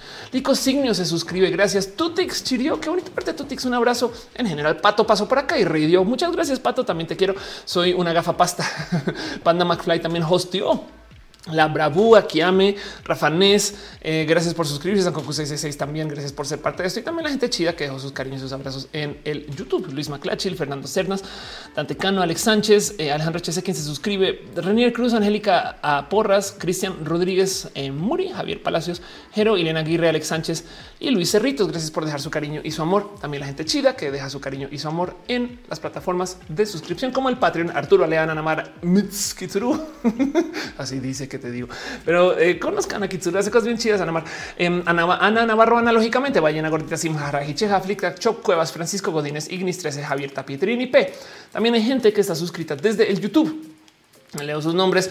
Gracias millones Alejandro HC, Alexa Kiyomi Saucedo, Angélica Arias Anaya, también a Maite, Maite Torres Farías, Úrsula Montiel, Cat Power, La Rama del Koala, Yolanda Suárez, New Snake, Jero, Vialanes, Josi Villarreal, Ale Galván, Maurrúa, Jessica Díaz, Guada Andino, Renier Cruz, Auster Aragón, Ichigo Chami, Pablo CG, Brujal Marta que hace tres trajes bien chidos, Germán Briones, Pamela Gutiérrez, Pamela, perdón, Mávila Morales, Alfredo Pérez Aldana, Mike Lugo, Becky Santoyo, Alejandra Ortega, Alex Sánchez, Emanuel Marroquín, Miss 02, Katza, Adolfo García, Viviana García, Cintia Kent, Brenda Pérez Lindo, Brenda, perdón, Brenda Pérez Lindo, Berta Hernández Azucena, Baeza, Noemi, Abelia Samsiba Flores, Fernando Rivielo, Adela Agustina Sosa, Yadeloid, Raúl Fomperosa, María Elena Ramírez, Sector F. Arriola, Pasos por Ingeniería, que tiene un canal de YouTube bien chido, Ana Alejandra Tatoso, Cristian Franco, Adrián Alvarado, Sailor Son José Cortés, Ana Ardilla, Cristina Mo, Gabriel Mesa, Eri Frank Núñez, Rodrigo Pérez, Ibran Rivera, Víctor Ucuriel Calderón, Lucero Quilla, Afrodita, antifujibonista, Carlos Soto, Soliloquio de León, Perruno, te queremos, Ophelia, también te queremos a ti, Perruno, un abrazo a la pastela de la Cocoa, Val, Valentino, Luis Maclach, André Bete, Carlos Como, Aranza Teitzel, Mariana Rom Galvez, Mariana Rom Galvez, Aflicta, Edgar Rigo y Leonardo Tejeda. Gracias por ser parte de esto. También hay gente que está suscrita desde el Facebook. Muchas gracias a la gente chida que está ahí en el Facebook. Marisela López Lozano, Marlene Ochoa Rodríguez, Ismael Talamante, Santa Abella, Gustavo González, Pisi Morga. Gracias por su amor y su cariño.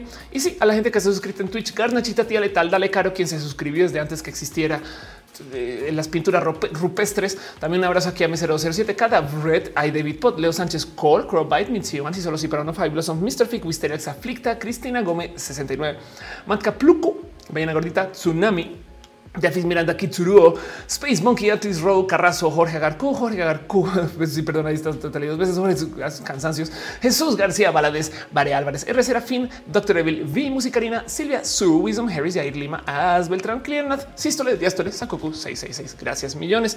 Sepan también que aprecio mucho que el mero hecho de que estén acá hace que sea chido verles no sé, ustedes hacen que rojas, o sea, la neta es que si no llegan, si no vienen, entonces no hay rojas, sabes, así de fácil. Suena tonto, pero es que es muy importante que vengan.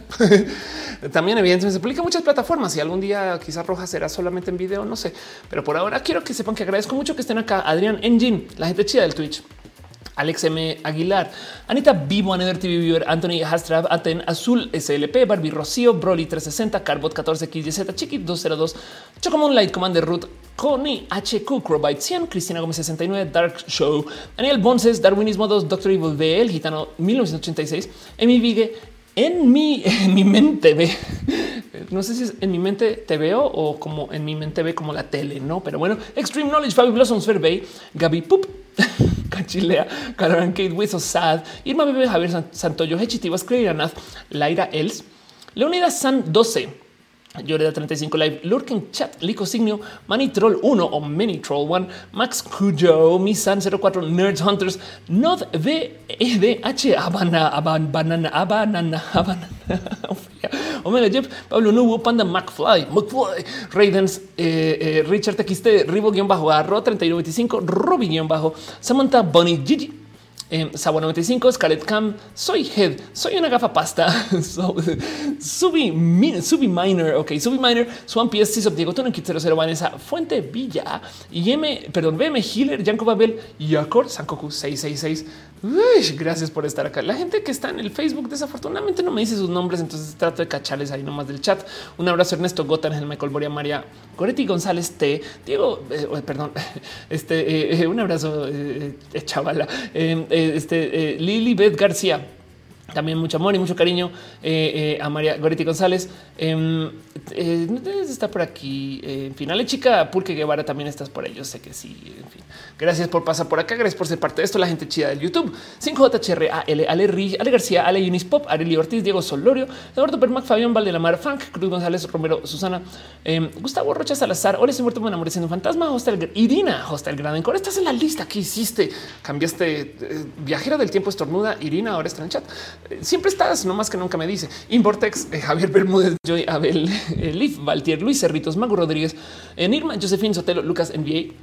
Pilar Cano, Scalet Cat, Silva Baez, eh, Sosi, Rubalcaba, Uriel Montes, Wendy, Yurka, Vallas y también yo sé que por ahí andas Adri Paniagua. Yo sé que también alguien se acaba de suscribir. Qué chido, muchas gracias.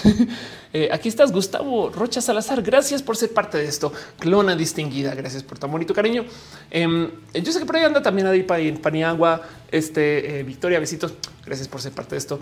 Y si no les leí, nomás avísenme porque a veces no me dice todo el mundo. Linda luna para ustedes. Alia, Fabián, eh, Scarlett Kath. Em, Wow, ¿alguien se acuerda de esa peli noventera donde un niño se encontraba un traje biológico consciente alienígena con superpoderes y no es crisis? y arriba dice, hola, estoy muerto, coman honguitos. Yo quiero ver esa peli. Eh, y si quieren divertirse con una, ya la había recomendado antes, vean Johnny Mnemonic.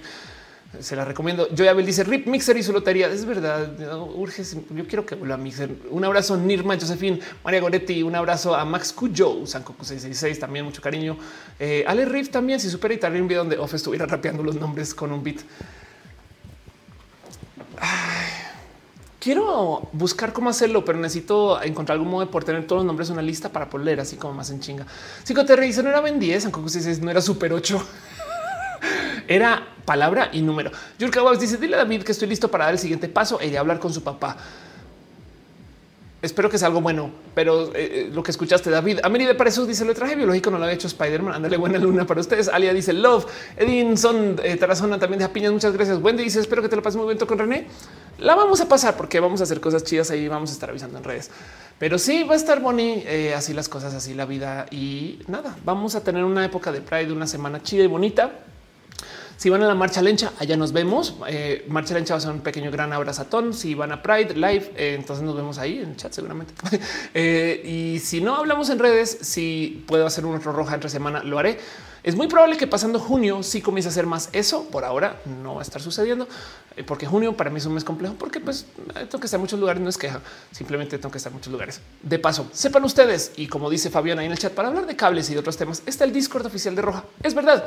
Chequen ese Discord, es donde sigue la conversación. Todo eso lo organiza la gente chida del team de moderación, que es la gente más cool que existe en el mundo. Un abrazo a Caro, Uva, Uriel, Fabián, Monse, Jesse Tutix, al de pato, Denise Aflicta y a Nisa Gama Volantis. Gracias por su amor su cariño. Gracias por apoyar a que eso suceda. En fin, dice Chocuevas, Eminente, Emin- Eminente es el ajolotito. Chequen su canal en YouTube. Qué, qué chido. Ok, en mi mente ve, en mi mente ve. Ok, Ede Lalín, gracias por pasar por acá. ¿Qué significa las piñas? Que las piñas son elegantísimas y no hay mejor que regalarnos piñas. Cama volantes y salud, salud. Les quiero un chingo.